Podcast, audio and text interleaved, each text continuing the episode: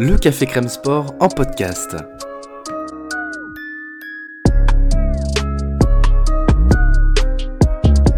Actualité, analyse, débrief.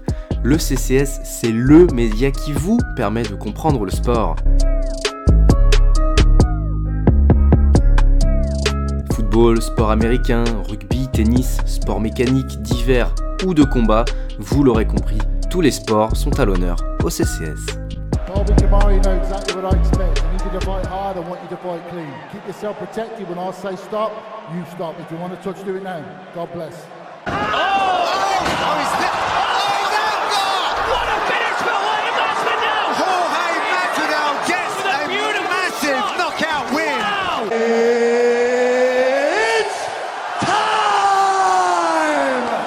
Here we go UFC 282. Oh que ça fait plaisir de se retrouver. On va pas se mentir, ça faisait, euh, ça faisait un petit temps bah, depuis l'UFC 280 en fait qu'on s'était pas retrouvé. On a discuté un peu avec Lionel, on s'est dit ah, on pourrait faire tel sujet, si ça. On a des interviews aussi qui sont en cours de calage. Bref, on n'a pas trop réussi à se mettre d'accord. Surtout qu'en plus on n'avait pas les mêmes disponibilités au moment où on pourrait faire, on aurait pu faire des sujets. Donc eh bien le rendez-vous il est là pour cette UFC 282 et cette preview complète. Comment vas-tu Lionel? Oh bah écoute, euh, ça va. Bah, on est un peu comme tout le monde, quoi. Voilà, on rentre dans les temps hivernaux, on se met un peu à, à ralentir. Voilà, donc. On a la euh, crève, euh, voilà. Exactement. Et de fait, bah, l'actualité du MMA ralentit un petit peu aussi. Donc voilà, on va faire cette, cette je crois que c'est l'avant-dernière carte de l'année, c'est ça? Et ensuite, Ouais. ils se mettent en sommeil aussi. Voilà, donc. Ouais, pas pour longtemps, mais, mais ouais, ils vont se mettre en sommeil un petit peu. On a le, on a le, hum, on a Canonier Strickland la semaine d'après, et en fait non, il y en a pas d'autres. En fait, c'est Canonier Strickland qui finit le, qui finit la saison de 2020, enfin 2020, euh, 2022. c'est ça, Après, on revient avec euh, Gastelum, Nassourdine, en fait. Absolument. Donc, euh, bon, ça va faire du bien. Un petit. Oh que oui, un petit break et on aura l'occasion notamment de nous de faire nos, nos trophées euh, euh, de, de l'année. On va reparler un petit peu, revenir sur cette année qui aura quand même été assez faste. Il n'en demeure pas moins qu'il y aura peut-être des combats qui feront partie euh, de, nos trophées, justement parce qu'on a cette UFC 282 évoquée. Carte plutôt, plutôt sympa, évidemment, qui pâtit énormément de l'absence euh, de, Yiri Prohaska contre Glover Teixeira, l'acte numéro 2. On sait que Yiri, c'est malheureusement, c'est un peu le terme de circonstance, je crois, c'est assez gravement blessé à l'épaule. Euh, les médecins disaient que je crois que c'était la, blessure la plus, euh, la plus sale qu'ils aient jamais vue sur une épaule. Euh, quand on voit le Golgot que c'est, on se dit que ça va prendre un peu de temps, peut-être 6 mois, 8 mois. Évidemment, c'est un, gros coup dur pour l'attractivité euh, des light heavyweight, plus encore que pour le combat et que pour, euh, pour, Asuka. Euh, on peut pas s'empêcher de trouver ça un petit peu triste quand même avant de revenir sur la carte et les prélims et les early. Ah bah ouais, absolument, parce que euh, avec ProRaster, on a l'impression que cette, euh, euh, cette catégorie, elle était un peu, elle ronronnait en fait depuis que Mm. Jones était parti. Là, on arrive, on a le combattant ultime qui relance l'excitation et à peine arrivé, il repart déjà. Ouais, c'est vrai. T'as l'impression qu'on a un jouet, euh, on nous file un jouet et on nous le, on nous le reprend aussitôt. Donc, euh, ouais, en fait, je suis d'accord avec toi. C'est un peu plus dommage pour la, pour la catégorie elle-même. Sinon, euh, après, bon, on en parlera quand on arrivera, mais je suis pas le- la déception passée, parce qu'effectivement, on en parlait Ouais. juste off avant d'enregistrer. Il reste cette carte, elle est cool, mais il reste, il manque peut-être un gros combat, voilà, qui aurait été celui-ci. Mais sinon, en tant que combat pur et match-up, moi, je suis plus intrigué par le nouveau main event que par celui qui aurait dû avoir lieu. Donc, à la limite, Oui. euh, euh, voilà, pour le, pour le suspense, euh, pourquoi pas, Je pourquoi suis pas. assez d'accord. Mais on espère surtout pour le fait que Proraska lui-même ait dit que c'était grave, à la limite, c'est ça le plus inquiétant, quoi. Ouais, c'est clair. C'est clair. veut C'est dire pas, que ils sont pas coutumiers du fait. Il y a que Ah a- voilà, il y a deux sites pour avec son, euh, son, euh, son staphylocoque. Oui. C'est ça, hein? ouais, c'est ça, il a, son- il a un staphylocoque euh, qui, qui nous donne des nouvelles qui sont vraiment pas rassurantes parce que lui, carrément, il nous montre l'horreur. Euh, c'est vrai que sinon, euh, sinon c'est pas habituel de la part de combattants qui sont plus dans une dynamique de dire je reviendrai plus fort, etc. Euh, donc voilà, Euh, get the rest et puis, et puis reviens-nous reviens-nous à 100%, Thierry Prohaska. Également, en rayon des absences, eh bien, Robbie Lawler qui, qui est blessé et qui donc ne combattra pas face à Santiago Ponzinibbio, ce qui aurait probablement été une boucherie en plus. Donc bon, quelque part, moi, pour l'intégrité physique de Robbie Lawler, je trouve que c'est peut-être pas une si mauvaise nouvelle que ça. Sauf que vraiment le, timing est, est vraiment court. Donc ils ont réussi à booker Alex Morono euh, en catchweight en 180. Bon bah voilà, hein, c'est c'est comme ça. Et, euh, également euh, Ovis Saint-Preux, que tu que tu regretteras pas beaucoup Lionel à mon avis, euh, qui qui a été qui n'a plus été booké en fait sur ce UFC 82 parce qu'il y a eu trois opposants différents et bah, ils ont tous laissé tomber. Pourtant, Ovis Saint-Preux n'est plus une terreur depuis longtemps en plus. c'est pas c'est moins qu'on puisse dire. Non, je pense que bah, c'est ce qu'on disait, on arrive en fin d'année, les mecs ils sont peut-être pas dispo, ils n'ont pas envie, ils n'ont pas envie pour une paye misérable d'être envoyés à l'abattoir. Mais pour concernant, oui non, euh, l'absence de Saint-Preux, voilà, je pense que ça ne gênera personne. Et euh, quant à celle de Lawler, j'ai juste l'impression que c'est son corps qui dit stop en fait. Voilà, mm. arrive un moment. Déjà, on comprend pas pourquoi il continue à combattre. On comprenait pas pourquoi on l'envoyait face à un gars aussi potentiellement dangereux que Ponzini Bio. Euh, là, c'est juste, il serait peut-être temps qu'ils sont déjà, qu'ils sont déjà raccrochés lui aussi. Quoi. Cette année a eu lieu, bah, ne serait-ce que cette semaine encore, on a eu. Il aura combattu trois fois en 2022 quand même, hein, Lola. Trois, ouais, trois fois en 2022. Quoi. Ouais, c'est, c'est, je comprends, ouais, je comprends pas. Soit il a besoin d'argent, hein, c'est, c'est, mais sinon, ouais, je comprends pas. Surtout, soit consultant, soit consultant, t'es une légende, il te la donne direct la place ESPN. Alors, consultant, je pense vraiment que ce soit pas son truc du tout. Mais alors, ouais, ou coach, mais quelque chose. Il peut exister autrement que par le combat, quoi. C'est vrai qu'il a plus de choses à offrir en combat. Je pense qu'il est quand même le mec a un bagage. Euh, euh, il a un bagage et même un, un skill set qui est, qui est, hyper intéressant à développer, quoi, mais à faire développer pour les jeunes. Mais je, je sais pas, t'es pas obligé de gagner ta vie en, rentrant dans la cage et en te mettant autant en danger que, que ça, quoi. ouais, c'est ça. Il se, il, c'est vraiment ce meuble en kit dans lequel il te reste une vis. Euh, c'est une petite Jedi Lachaud, quoi, en fait. C'est le même genre. Tu dis, ah merde, et en fait, le meuble, il tombe devant tes yeux, quoi. Mais j'ai euh, l'impression, tu sais, il fait partie de ces gars qui vivent. Euh, euh, là, on a eu Tyson Fury en boxe qui a combattu ce week-end, et dans toutes ses interviews, il dit que il est suffisamment riche pour vivre plusieurs vies, mais il ne se voit pas sans combattre. Tu vois, au risque de retomber dans ses dépressions et ses démons. Mm. Et on peut imaginer que Lawler, c'est un peu ça. Peut-être pas mm. un point aussi extrême, tu vois, mais c'est des gars c'est leur vie. Ils ont que ça, quasiment que ça. Ils ne se, ils ne s'identifient qu'à ça et parce que tu vois pas euh, ce qui peut le faire vibrer autrement. Euh, euh, tu vois bien qu'il est totalement terminé. Il est terminé. Il n'a plus rien à donner, le leur, quoi, ce, sans manque de respect. Donc, je sais pas, je sais pas. Surtout que comme toi, je l'imaginerais bien, coach. Tu vois, il a vraiment des choses à donner. coach, patron de gym, pour. Mais ça, ça donne de l'énergie, ça donne du, ça donne du, du, volume, ça donne de l'excitation au quotidien en plus.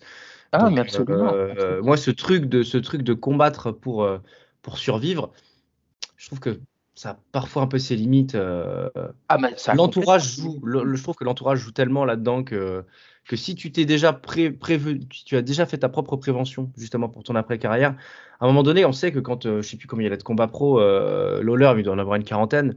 Euh, à un moment donné, tu, ouais, voilà, à un moment donné, tu essayes de te prévenir un petit peu. Tu, fais autre chose de ta journée que de t'entraîner, etc. Tu n'as plus la caisse même de faire des, des, équivalents de training camp au quotidien. Donc, je sais pas. Je trouve qu'il y, a un côté dangereux, mais encore une fois, on ne cesse d'en parler. L'entourage euh, dans, le monde professionnel et euh, les sports de combat ne font surtout pas, euh, surtout pas exception à la règle. Ça peut compter aussi. Je dis pas que sa famille est responsable ou son, coaching staff. Hein. c'est évidemment à lui de prendre ses dispositions et anticiper les choses. C'est un grand garçon, mais je sais pas.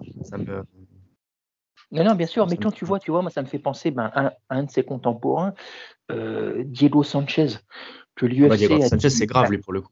Tu vois, a dû foutre dehors à coups de pied parce qu'il continuait, et puis maintenant, euh, euh, il va vers le Bernekel. il y avait une rumeur de combat en boss entre Dan Hardy. Enfin, tu te dis. Oh, c'est compliqué, c'est compliqué. déjà, monter sur un ring avec Dan Hardy, même en pleine possession de ses moyens, c'est un peu l'horreur. Donc. Enfin, bref. T'imagines un Dan Hardy qui a plus combattu depuis 2012, je crois, de mémoire, quoi. Tu vois, enfin, c'est c'est le mauvais côté, euh, le mauvais côté des sports de combat. Voilà, c'est la, la, part sombre. Complètement, complètement, et puis qui est bien, bien, bien sombre en plus pour le coup. UFC 282, rentrons dans cette carte et euh, je vais revenir un petit peu sur les, sur les early. Euh, Cameron Simon contre Stephen Kozlov pour, euh, pour ouvrir cette carte. Stephen Kozlov qui est également un tennisman, mais c'est pas lui dont on parle évidemment dans, cette, dans cette preview. Stephen Kozlov qui lui est un, artiste du jiu-jitsu. Hein. C'est vraiment un, soliste comme j'aime bien le dire des fois, de, de, de renom, qui, six combats professionnels en MMA, six victoires, et 6 victoires par soumission quand même, hein, spécialiste de, du Reneke choke, comme beaucoup d'ailleurs. Euh, donc euh, là, c'est un vrai duel de style, 25 hein, ans seulement contre Cameron Simon qui combat dans la même orga que, que Dricus Duplessis, qui est également sur la carte. Euh, donc le, le, Sud, le Sud-Africain qui a seulement 21 ans. Moi, je, je, suis toujours effaré par le fait de voir des professionnels en MMA aussi jeunes. En boxe, je peux comprendre. Moi, MMA, je trouve que c'est complètement délirant. Euh, mais pas, dans le sens critique, hein, dans le sens, il y a un côté admiration aussi chez moi de, de à développer autant de skills, même si évidemment, à 21 ans, on n'est surtout pas un produit fini en MMA. On en reparlera peut-être un peu plus tard avec Raoul Rosas. Mais, euh, voilà, donc deux, combattants jeunes et invaincus. Euh, Simon qui est beaucoup plus un striker dans le profil. Euh, c'est un combat donc chez, chez, chez les bantamweight. Euh, voilà, ça peut, ça peut délivrer un duel de style sur un début de, sur une ouverture de carte comme ça. Toujours tendance à penser malheureusement que sur des combattants assez jeunes comme ça, ça risque d'être un peu frileux. Euh, surtout que c'est son, les, pour les deux, c'est leur premier combat à l'UFC. Donc ça risque de, de, on risque d'avoir un premier round un peu chiant. ou alors pas, hein, évidemment, on est toujours surpris avec les sports de combat, mais voilà, au moins on a dressé le tableau et puis on sait à quoi s'attendre dans ce duel. Tu les aimes bien, toi, ces, ces, gros duels de style comme ça, là, entre un, vraiment quelqu'un qui est uniquement réputé pour son sol et quelqu'un qui, qui est très jeune? Enfin, tu, Quand je te dis ça, qu'est-ce que ça t'évoque? Euh, pas forcément, parce que moi, ça m'évoque des, euh, des, des, duels qui sont trop déséquilibrés, justement. Tu vois, si ça part d'un côté ou de l'autre, avec possiblement le côté frileux que tu évoques. C'est-à-dire, euh, il y en a un des deux qui n'ose pas rentrer dans la garde de l'autre de peur de se faire amener sur le terrain. Tu vois, surtout, mmh. surtout que justement, on, on est en 2022, on est à une époque où le MMA commence vraiment à devenir discipline à part entière et où ce genre d'opposition de style a de moins en moins lieu d'être. Voilà, c'est euh, donc euh, ça peut délivrer comme le contraire, comme tu dis. Exactement. Deuxième combat de cette carte, euh, Daniel Da Silva contre Vinicius Salvador, un combat 100% brésilien. Et là aussi, on a un duel de style parce qu'on a, en tout cas, dans sa carte et dans sa carrière, un tueur à gage. Hein. Vinicius Salvador, c'est 14, enfin c'est 18 combats, 14 victoires et 13 par KO. Quand même, c'est quand même, euh, c'est quand même assez énorme d'avoir ce, ce, ce, bilan-là. Euh, vraiment, de, le, mec finit tous ses combats avant le troisième round déjà, et pour la, pour la plupart d'ailleurs au premier round, et toujours par KO à la force des points d'ailleurs, c'est quand même une précision importante. Et euh, Daniel Da Silva, c'est un membre de la team de Charles Oliveira, Shootbox. Euh, donc euh, on est dans la catégorie des flyweight, je ne sais pas si j'ai précisé. donc ça risque de délivrer également. Bon, quand je parle de Charles Oliveira, forcément, on se dit gros striker et, et tueur à gage aussi, danger permanent au sol, un, serpent de mer. Bah, Daniel Da Silva, c'est également le cas, sauf qu'en fait, bah, il a trois combats à l'UFC, trois défaites. Il perd contre Jeff Molina, Francisco Figueredo et Victor Altamirano. Euh, donc euh, voilà, ça, quand j'en quand parle comme ça, c'est assez sexy. En plus, il a les cheveux pyroxydés comme Oliveira, c'est cool. Mais à l'UFC, pour l'instant, c'est euh, peanut. Oui, on peut même envisager qu'en cas de nouvelle défaite, ce soit, ce soit la fin. Tout à fait, tout à fait, tout à fait. Mais Vinicius Salvador, j'ai hâte de le voir parce que, parce que quand même, tu te rends compte, 14 victoires et 13 par KO, quasiment toutes au premier round d'ailleurs c'est je sais pas ça je, me languis en fait de voir le, genre de boxeur que c'est quoi. Parce que pour le coup c'est vraiment USA Box qui, qui, qui, gagne les combats. Je sais pas c'est en plus c'est chez les fly donc il peut rapidement monter. Je sais pas ça me ça m'inspire quelque chose. C'est ce que, ce que j'allais te dire quoi on manque c'est le genre de catégorie on manque réellement de noms quoi. On va voir une, une, quatrième fois Figueredo Morenos le mois prochain c'est dire à quel point ils sont vraiment en déficit de de, de, bah, de talent quoi tout simplement d'opposition. Mmh. C'est clair. C'est clair, c'est clair. Le combat suivant, il est dans la catégorie des featherweight. Bon, voilà, pour le coup, hein, c'est pas la même chose qu'on pourrait dire en termes de, densité, de talent. Euh, TJ Brown contre Eric Silva. Euh, Eric Silva qui est sur 8 victoires consécutives, c'est quand même sympatoche. Et il arrive, lui, son premier combat à l'UFC. Il sort des Dana White Contender Series. Et il a face à lui donc TJ Brown qui, lui, pour le coup, a 3 combats, 4 combats à l'UFC, 5 combats pardon, à l'UFC, 3 défaites. Euh, donc voilà, encore une fois, c'est du, combattant de classement en fait plus qu'autre chose et puis euh, j'imagine qu'on mise plus sur une victoire d'Eric Silva euh, dans ce combat-là. Les deux ont des références au sol, j'ai regardé un petit peu, donc ça peut être intéressant aussi d'avoir ce genre de combat après deux combats, deux gros combats de style, d'avoir un, combat entre spécialistes si je peux dire du sol, même si Eric Silva arrive très tard à l'UFC parce qu'il a quand même 35 balais pépère. Ah, en effet, ouais, ouais, ouais, ouais. c'est quand même pas honnêtement. Hein sans leur manquer de respect, mais c'est pas les early prélims les plus sexy auxquels on a assisté, on va dire. Hein. C'est ça. ça c'est vrai. Ça, c'est vrai, je ne peux pas te, je ne peux pas te contredire là-dessus. Euh, le dernier combat des Early, et là, pour le coup, c'est un combattant qu'on connaît bien, qui faisait partie de, de nos Fight of the Year l'an passé. C'est Billy Carantillo. Euh, c'était contre qui déjà? C'était contre. Euh, Shane, Shane Burgos. Shane Burgos, exactement. Gros, gros banger que c'était ce combat-là. On le retrouve donc Carantillo face à euh, Alexander Hernandez dans la catégorie encore une fois des phasers. Hein. On commence avec des densités de poids assez faibles. C'est souvent le cas d'ailleurs sur les UFC, euh, sur, les, sur, les, sur les early, parce qu'en fait bah, c'est là qu'il y a le plus de combattants, donc il faut bouquer tout le monde. Euh, Billy Carantillo, donc, euh, qui, euh, bah, qui lui, ses trois derniers combats, c'est une seule victoire malheureusement. Son dernier combat, c'était justement contre Shane Burgos. Il a mis un petit peu de temps avant de revenir. un an plus tard, on le retrouve donc face à Alexander Hernandez, qui, qui écoute, bah, moi, j'ai pas de trop souvenir de lui. Il n'arrive pas à enchaîner. Ça, c'est ce que je vois. Voilà, il perd contre Donald Cerrone en 2019, donc ça donne quand même une idée du, plafond qu'à ce gars-là. Euh, il perd contre Drew Dober, Thiago Moises et Renato Carnero. Donc pour les trois premiers que j'ai cités, c'est Ron Dober et Moises, c'est quand même des combattants hein, de référence, enfin qui ont des références qu'on connaît bien et qui sont d'ailleurs euh, pour deux d'entre eux euh, plutôt bon sol. donc ça risque ça risque de bien délivrer debout. On peut s'attendre à quelque chose de, de sympatoche. Moi j'ai hâte de revoir 40 en tout cas. Ouais, honnêtement, mais c'est étonnant, effectivement. J'avais regardé, euh, qu'il soit pas revenu depuis Burgos. Tu vois, c'est dire à quel point ça a dû quand même l'impacter. Et ce qui, est, enfin, ce qui est curieux dans ce combat, c'est le fait que Hernandez, euh, j'avais vérifié aussi, il a fait sa carrière en lightweight, puisqu'il avait même manqué le poids à son avant-dernier combat, il l'avait bien ouais. en plus, et on le retrouve en phaser. C'est un peu étonnant, quoi. C'est, c'est... Mm -hmm. et, euh, et ouais, du coup, je sais pas trop quoi attendre de ce combat, sinon quelque chose de spectaculaire. Sachant que Fernandez, quand tu vois son palmarès, euh, c'est le dernier vainqueur de Darius, mine de rien. Donc ça, c'est quand même. Ah oui, ah oui, quand même. Curieux. j'avoue. Donc ça remonte, mais quand même. Euh, ensuite, il avait battu Aubin. Par KO en plus, quand tu vois le, le, ouais. le, le, titane, le mec en titane que c'est. Euh, Absolument. Ça Quoi. Puis un, ensuite, un effectivement, comme tu dis, il enchaîne pas parce qu'à chaque fois qu'ensuite il a rencontré un mec un peu, un peu ranqué, du Céron, du Dauber, du Moses ou du Moicano son dernier, ça passe plus. Voilà, visiblement ça passe plus, donc euh, à voir. Mais j'avoue que ce, ce move de, de, de, de, ouais, de retourner en phaser, ouais, c'est curieux, c'est curieux. Et je sais pas si tu as vu, mais euh, j'ai oublié de faire la référence, mais euh, Hernandez a battu Olivier Aubin-Mercier qu à qui on fait un shout parce que c'est quand même le mmh. dernier vainqueur du, du, PFL dans sa KT, euh, le fameux tournoi à un million, un million de dollars. Donc voilà, ça fait plaisir de, de citer, de citer notre cher Olivier Aubin-Mercier. Et j'en profite également pour faire un petit shout-out à notre cher Guillotine Podcast, évidemment, euh, qu'on adore et euh, avec qui on s'entend toujours aussi, aussi bien et qui, euh, qui, je sais, été ô combien heureux de cette victoire de, de OAM, le Canadian Gangster, donc dans la finale du PFL. Chris Curtis, Joaquin Buckley, alors on enchaîne avec euh, les gros bras euh, pour ce premier combat des, des prélims. Euh, Joaquin Buckley, on en avait parlé un petit peu en, off ensemble il y a quelques jours. C'est une bonne chose qu'il qu soit chez les, qu middleweight. Et donc là, il est face à Chris Curtis qui nous avait particulièrement emmerdé lors de son dernier combat à être aussi véhément face à un mec qui a l'air d'être hyper droit dans ses bottes en la personne de, de Jack Emerson qui s'est d'ailleurs fait un peu concasser contre Roman Dodolidze la semaine dernière.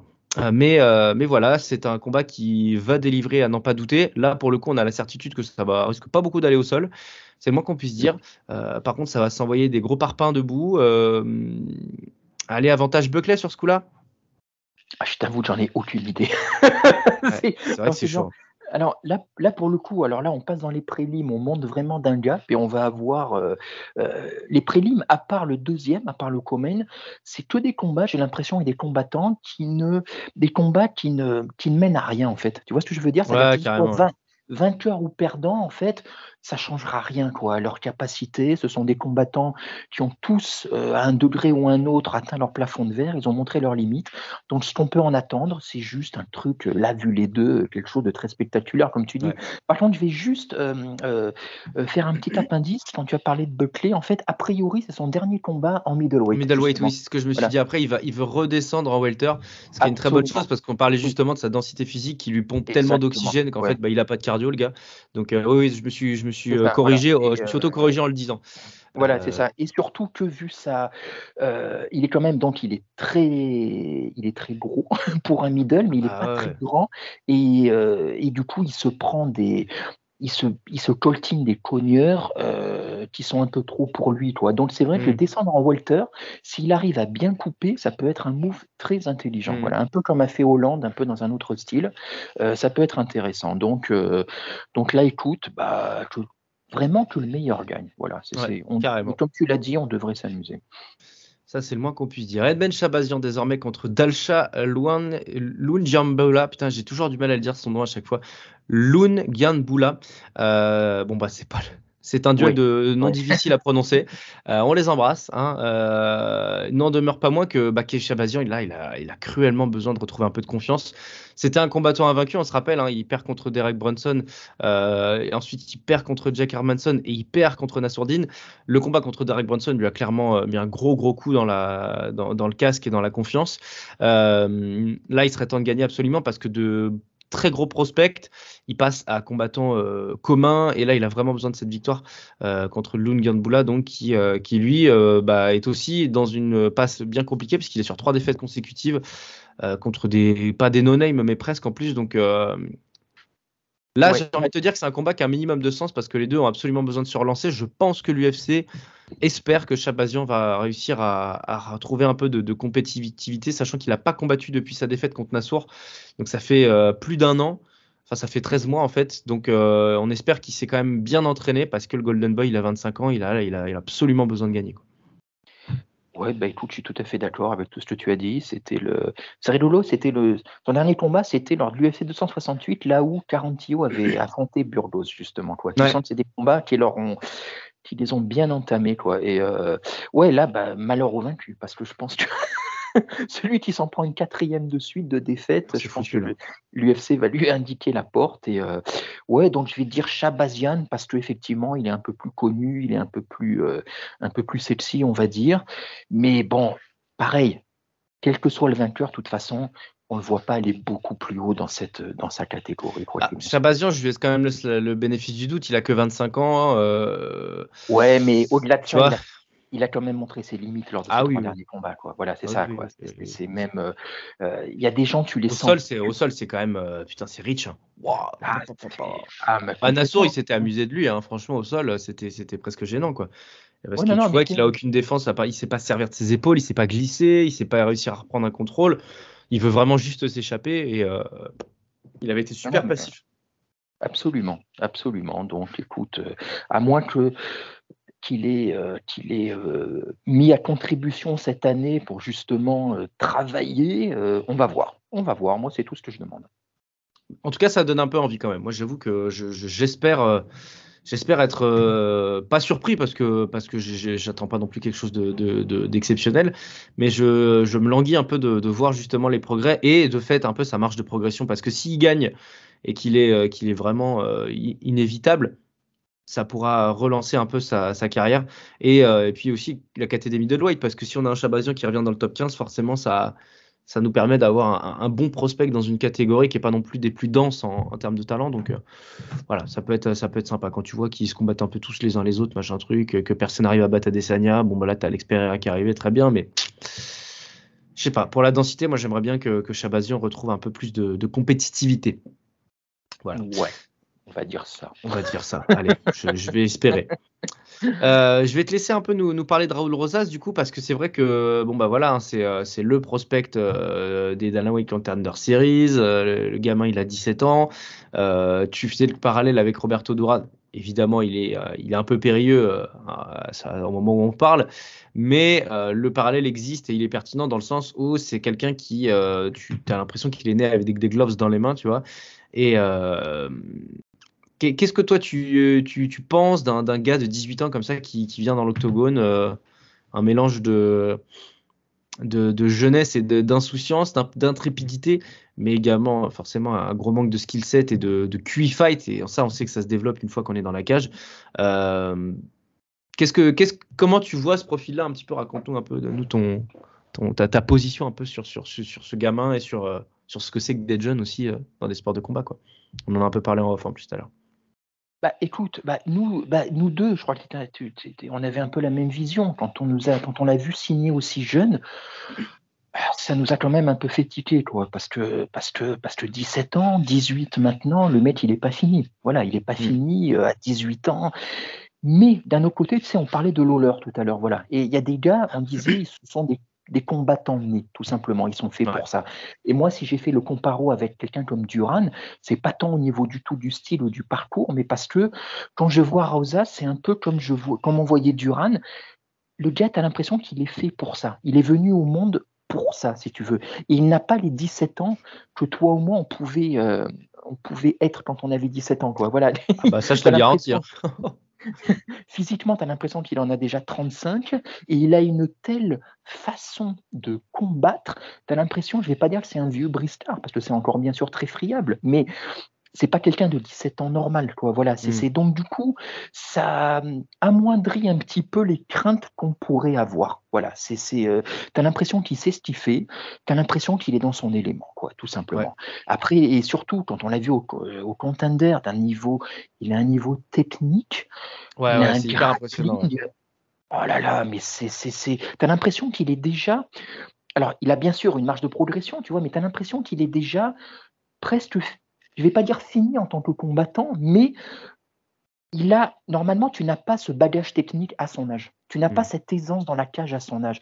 On a l'impression qu'il sait ce qu'il fait. On a l'impression qu'il a déjà une demi-douzaine d'années de, de, de- d'expérience. C'est ça qui est impressionnant. En Peut-être fait. le cas, hein, en fait, c'est au final. Commencé le jiu-jitsu à 6 ans, le gars? Puis, nickel. c'est possible. Mais si tu veux, il a, euh, il a du cardio, euh, il a de la Ouais. technique, il a du QI fight, il a de l'agressivité. Et une fois que ça arrive au sol, c'est impressionnant. C'est impressionnant. Tu vois, ce serait impressionnant pour un combattant, même de bien plus âgé. Le môme, il a que 17 ans. Tu imagines qu'il a vraiment encore quoi progresser. Il a eu 18, hein, juste pour la précision, il a eu, il a eu 18, ses ouais, 18 ans, ça y est. hein. 18, Ouais, ouais, il est né le, le 8 octobre, donc euh, du coup, il a eu ses 18 ans. Et, euh, et franchement, il a, euh, ça a l'air d'aller au niveau de la tête. Euh, il a l'air cinglé juste ce qu'il faut, dans le bon sens. Comme un Euh, Moreno, un peu, tu sais. Bah, ouais, façon, moi, moi, je me méfierais toujours des Mexicains, de toute façon, dans les sports de combat. hein. Ça, c'est l'historique qui parle aussi, mais un jeune prospect mexicain, moi, je sais pas, il, il m'attire toujours beaucoup plus qu'un prospect de, de quasiment toute autre nationalité, quoi. Ah bah, À part alors, Panama ou Cuba en boxe, quand même, qui, c'est pareil, c'est fou. J'ai toujours peur. Ouais, mais le Mexique, alors si on fait le comparo avec la boxe, on a déjà dû en parler dans le podcast, mais Oh. euh, les Mexicains, ce qui est impressionnant, c'est qu'il y a deux choses. C'est que souvent, ils arrivent et ils sont à l'image d'un Moreno. Ils ont l'air tout gentils. Ils ont l'air tout gentils. Ils sourient, ils font pas de vagues ou quoi, et, euh, et c'est d'autant plus trompeur. Et surtout, il y a une telle compétitivité, une telle concurrence chez eux qu'un Mexicain, un prospect mexicain qui arrive à se sortir du bourbier national, Ouais. limite, il a fait le plus dur quelque Ouais. part. Carrément. Ça veut hein. dire que quand, voilà, ça veut dire que quand il arrive, euh, euh, le mec, aussi jeune soit-il, il a déjà du bagage. Voilà, il vient pas de, il vient pas nulle part. Et sait ce que c'est que la résilience, quoi. Oh là là, ô combien, ô combien. Et, euh, et du coup, qu'est-ce qu'on attend de Rosas? Bah, Tu le disais en off, je crois, avant qu'on commence. Il est quand même co-main event euh, de prélim sur un event numéroté. En plus, le dernier de l'année, qui souvent euh, à l'UFC, c'est l'un des, l'un des, l'un des galas de l'année. Ouais. Clairement, l'UFC, ça fait partie des gars sur lesquels ils misent euh, pour les prochaines années. Voilà, je ne vais pas dire que c'est le nouveau O'Malley, euh, mais d'un point de vue sportif, on n'en est pas loin sur, leur, euh, sur, leur, sur leurs espoirs. Voilà, je, suis donc, même, je suis même assez d'accord avec le comparo, évidemment pas du tout la même personnalité, les Mm. mêmes, euh, les mêmes, les, le- le- les mêmes frasques et le même fantasque, euh, mais le même côté fantasque, mais, euh, mais, mais attirant pour autant. Ça, c'est une certitude. Tu lui donnes Jane Perrin, en plus, qui est sur deux défaites consécutives, euh, dont euh, les deux d'ailleurs sont ses deux premiers combats à l'UFC.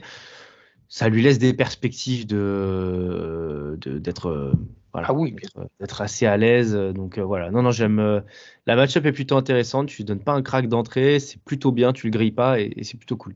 Non, et puis, tu as des gars, encore une fois, tu sais, on en parle souvent aussi au-delà, tu as des gars qui exaltent quelque chose, voilà, qui ont un charisme, pas forcément au niveau de la personnalité, mais au niveau du combattant. Et lui, clairement, il a quelque chose. Voilà, Ouais. Il a quelque chose. Donc, euh, ce qu'on attend, bah, écoute, c'est dans l'idéal, c'est euh, euh, qu'il- c'est un, st- un statement.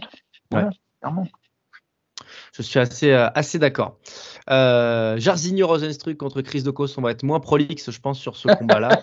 Euh, parce qu'on n'en attend tout simplement pas grand-chose. Chris Dokos, on a vu ses limites, on a vu que.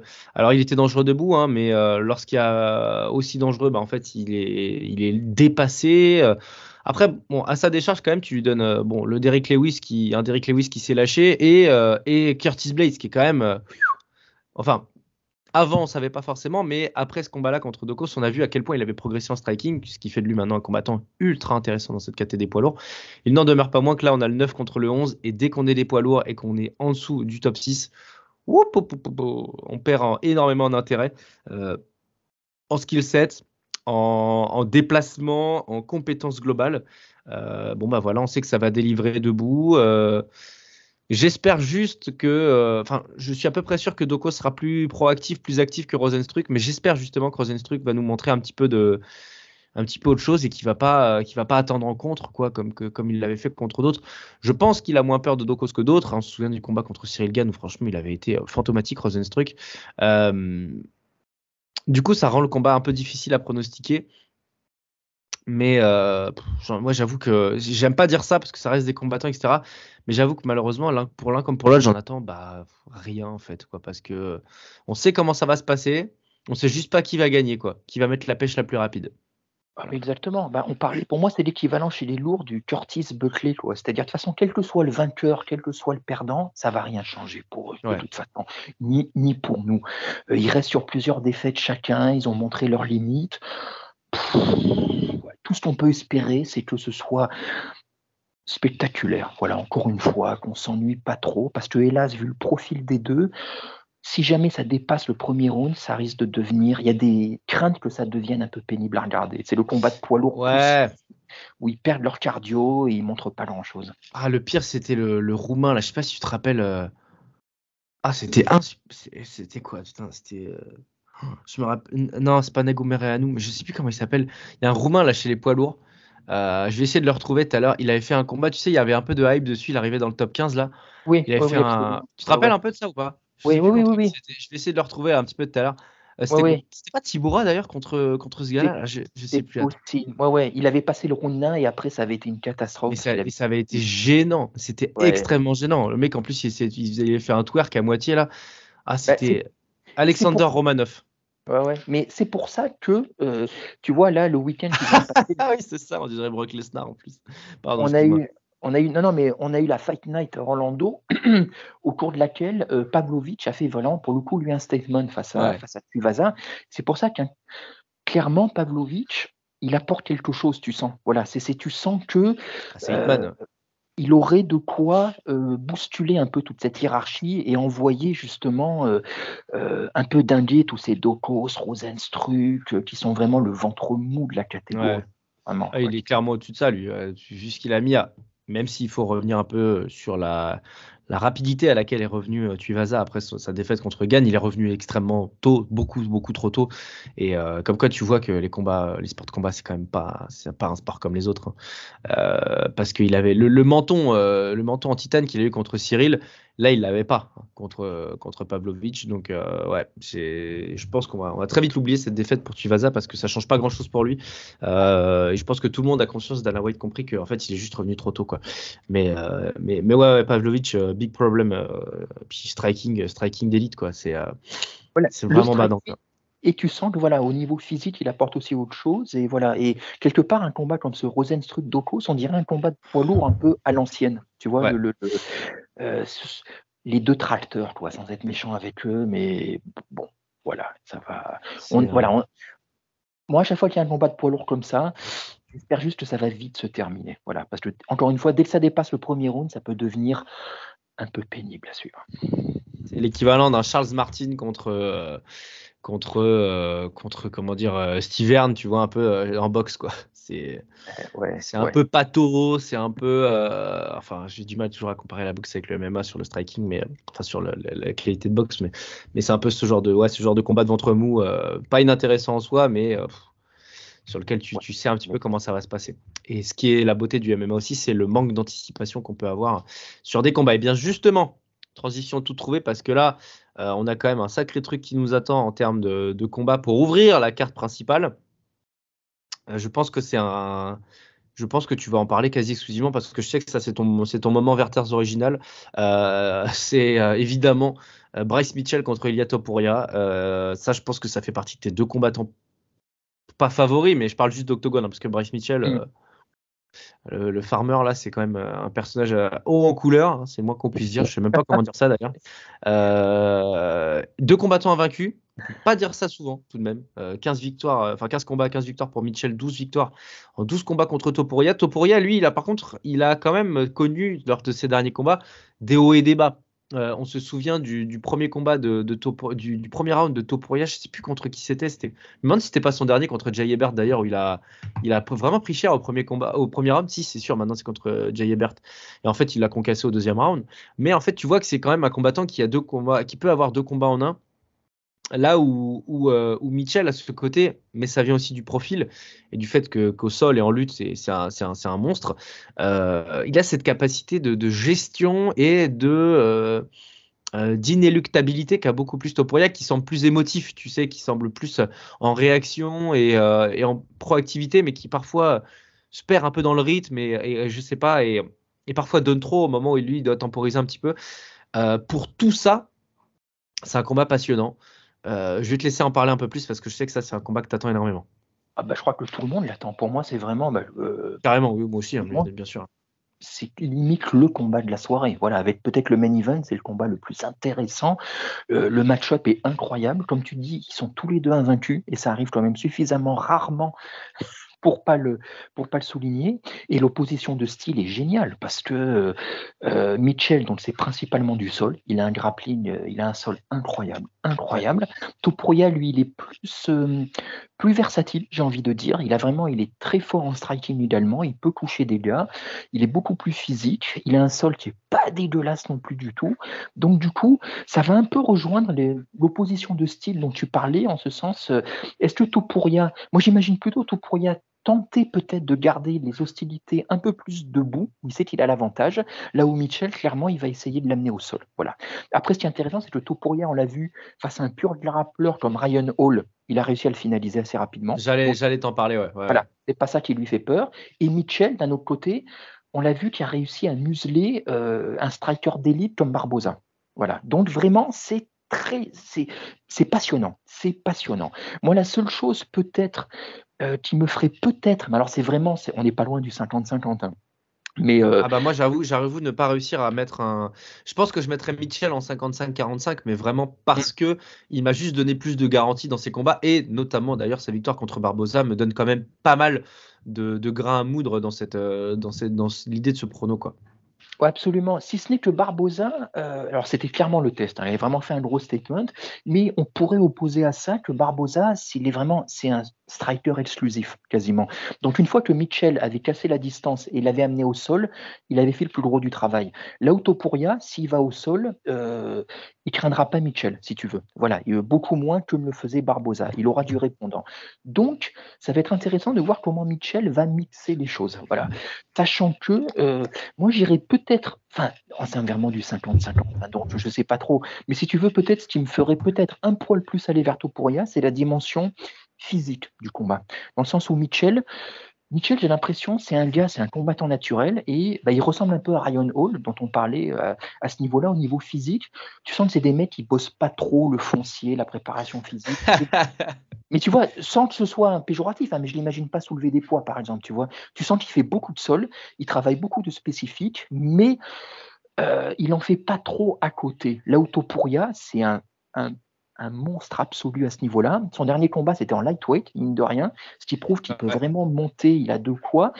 Et je crains pour Mitchell euh, que peut-être Topuria le submerge de sa, de sa, euh, ben, ne serait-ce qu'au niveau purement physique, tu vois, à niveau technique égal ou presque égal, Topuria fasse valoir sa puissance physique. Donc, à Mitchell, euh, ça va être, il va tenter ben, d'échapper, voilà, d'échapper à son, à son KO power pour l'amener au sol. Est-ce qu'il va réussir? Je ne sais pas. Ça va être l'enjeu du combat, mais c'est passionnant. Moi, après, d'un point de vue vraiment émotionnel, je préférerais Mitchell si tu veux, parce que j'aime bien le personnage. Il y a un côté qui est tellement décalé, tellement fucked up, qu'il est marrant. Et, et puis, euh, et au sol. Down, euh, on le voit, il est juste une poule. C'est quand même un truc. Euh, ah, mais c'est génial. moi, ça me, ça me, ça me, je sais pas, ça me fout de l'urticaire, quoi. Je me dis, putain, mais qui est ce gars, quoi? Ah mais bah, c'est le. Tu ah, sais, c'est euh, Antoine de Maximi là quand il ferait euh, j'irai dormir chez vous, s'il fait j'irai dormir chez vous avec euh, Avec Bryce Mitchell, je pense qu'il rend les clés. Après, il dit Ouais, c'est bon, allez, j'ai tout donné là. J'en ai fait assez, merci pour tout. Ah, mais Mitchell, on dirait une caricature. Tu sais, tu as un personnage des Simpsons, c'est Cletus. Cletus, le redneck. et on dirait, voilà, c'est Bryce Mitchell. C'est Bryce Mitchell en live, quoi. C'est, euh, et, mais il en devient fascinant. Voilà, fascinant de premier degré. Euh, mais, après, mais il a un sol. J'adore la compa. Il a, il, a un, il a un sol qui est fascinant aussi. Il a un sol qui est fascinant. Euh, à voir, vraiment à voir, c'est passionnant. Enfin, vraiment, c'est le, c'est le, quelque part, c'est le main event. Euh, moi, c'est presque le main event de la soirée. Et puis en plus, tu vois, je, me faisais un peu l'historique.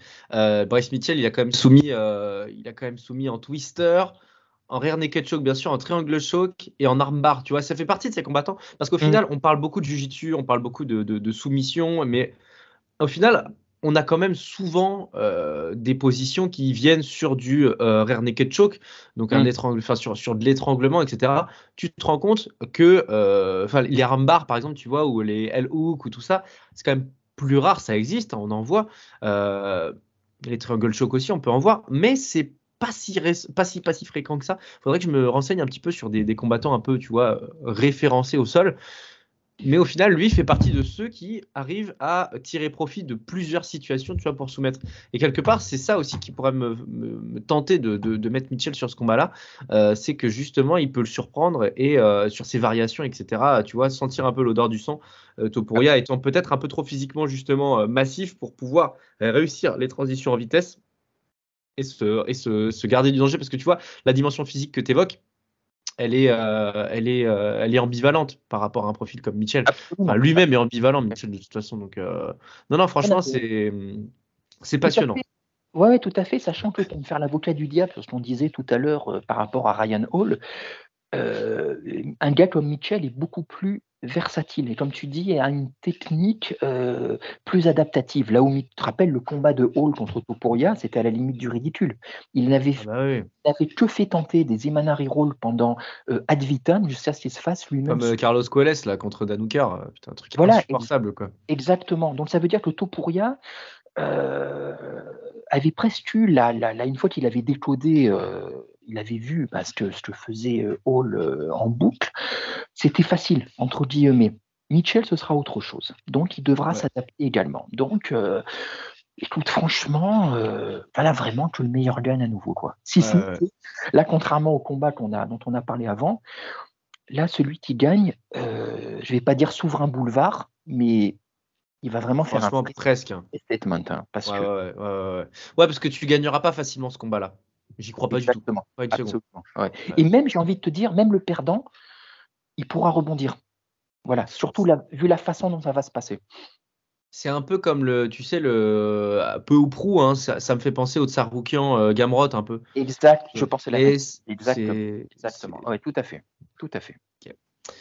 Eh ben, on peut enchaîner alors après ce combat passionnant. Un autre euh, combat passionnant qui, euh, qui, lui, pour le coup, ça c'est à on va continuer dans la laine de Proust de Lionel. Hein. c'est l'UFC, euh, l'UFC Lionel. Euh, c'est pas le 282, en fait, c'est l'UFC Lionel pour l'instant. Parce qu'ensuite, on retrouve, et il m'en parle tous les jours, c'est insupportable. Je rigole. Darren Till, qui ça y est, est de retour. Il a réussi à ne pas se fouler un ongle pour ne pas, pour ne pas rater un combat. On le retrouve face à Dricus Duplessis, qui, qui, lui, a, quand même d'énormes références on le connaît pas forcément énormément à l'UFC, mais c'est quand même un combattant qui a de très très grosses références, qui est encore jeune, donc du team CIT, hein, donc enfin du team site de euh, d'Afrique du Sud. Euh, le match-up est quand même extrêmement difficile, je trouve, pour Darren Till, dans le sens où euh, le, le Till d'avant Masvidal, ça c'est calé au moins, le, team, le, Till d'avant Masvidal m'inquiéterait pas beaucoup contre Duplessis, même si le, match-up est fait que on va avoir un gros duel en striking et que ça, peut, délivrer, ça peut être sympa. N'en demeure pas moins que moi, j'ai toujours peur de ces combattants qui mettent du temps avant de revenir. Euh, là, surtout qu'on a quand même beaucoup d'exemples récents. Alors, Thiel n'est pas spécialement vieux, mais je me rappelle d'un Gustafsson assez récemment. Euh, je me rappelle euh, de, notamment de Gustafsson. Je ne sais pas pourquoi je l'assimile à, à Gustafsson, peut-être parce qu'il a l'affiliation avec, avec Ramzat. Mais en tout cas, ça me vient. Et j'ai peur qu'en fait, à s'être préparé comme un lion, semble-t-il, euh, Darrelton se soit pas mis à réfléchir. Et on le sait très bien, un combattant qui réfléchit, euh, c'est un combattant qui est quasiment mort et euh, ce, qui me, ce qui me donne à croire en lui, c'est qu'il vient de Liverpool. Et qu'un combattant anglais, c'est jamais foutu pareil qu'un autre. Donc, tu vois, j'ai un peu une forme, moi aussi, de, d'ambivalence quant à ce retour de Thiel. Parce que d'un côté, je suis partagé entre le fait qu'il revienne, euh, qu'il ait mis, euh, on l'a pas vu depuis septembre 2021 quand même. ça fait euh, quasiment un an et demi, quoi. Et, et de l'autre côté, je sais pas, c'est du, Duplessis, c'est quand même extrêmement dangereux. Moi, en fait, j'ai peur d'un truc qui se passe. je vais te le dire, hein, j'ai peur d'un Duplessis qui, qui, le fout KO au premier round, quoi.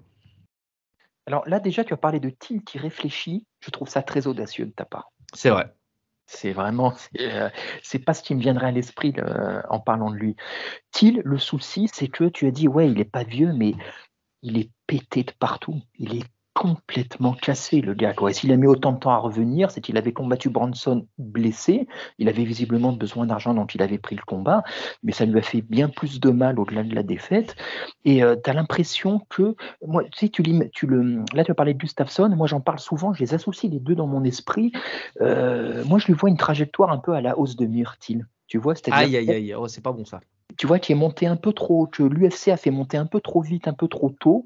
Il s'est un peu brûlé les ailes, il s'en est jamais vraiment remis de son title shot perdu. Et depuis, il se cherche. C'était contre qui déjà? Contre Woodley? Ouais, ah oui, c'est vrai, c'était Woodley, ouais. Et, euh, et, depuis, tu as l'impression qu'il se cherche un petit peu entre les blessures, entre les errements, entre une hygiène de vie qui est loin d'être euh, d'être impeccable. Et, euh, et, du coup, tu sais pas trop, en fait, tu vois. Moi déjà, euh, donc moi je l'aime bien, donc j'ai de l'affection pour lui, tu sais, comme j'ai de l'affection pour Osdemir. Moi déjà, le simple fait de le voir revenir, déjà, je suis content, tu vois, parce qu'il a annulé tellement de combats ces derniers mois que le simple fait de le voir revenir, c'est déjà une petite victoire. en soi, tu vois. Moi, il y a un truc qui m'inquiète un petit peu, c'est au niveau. Alors, je sais pas si c'est de la lucidité ou clair,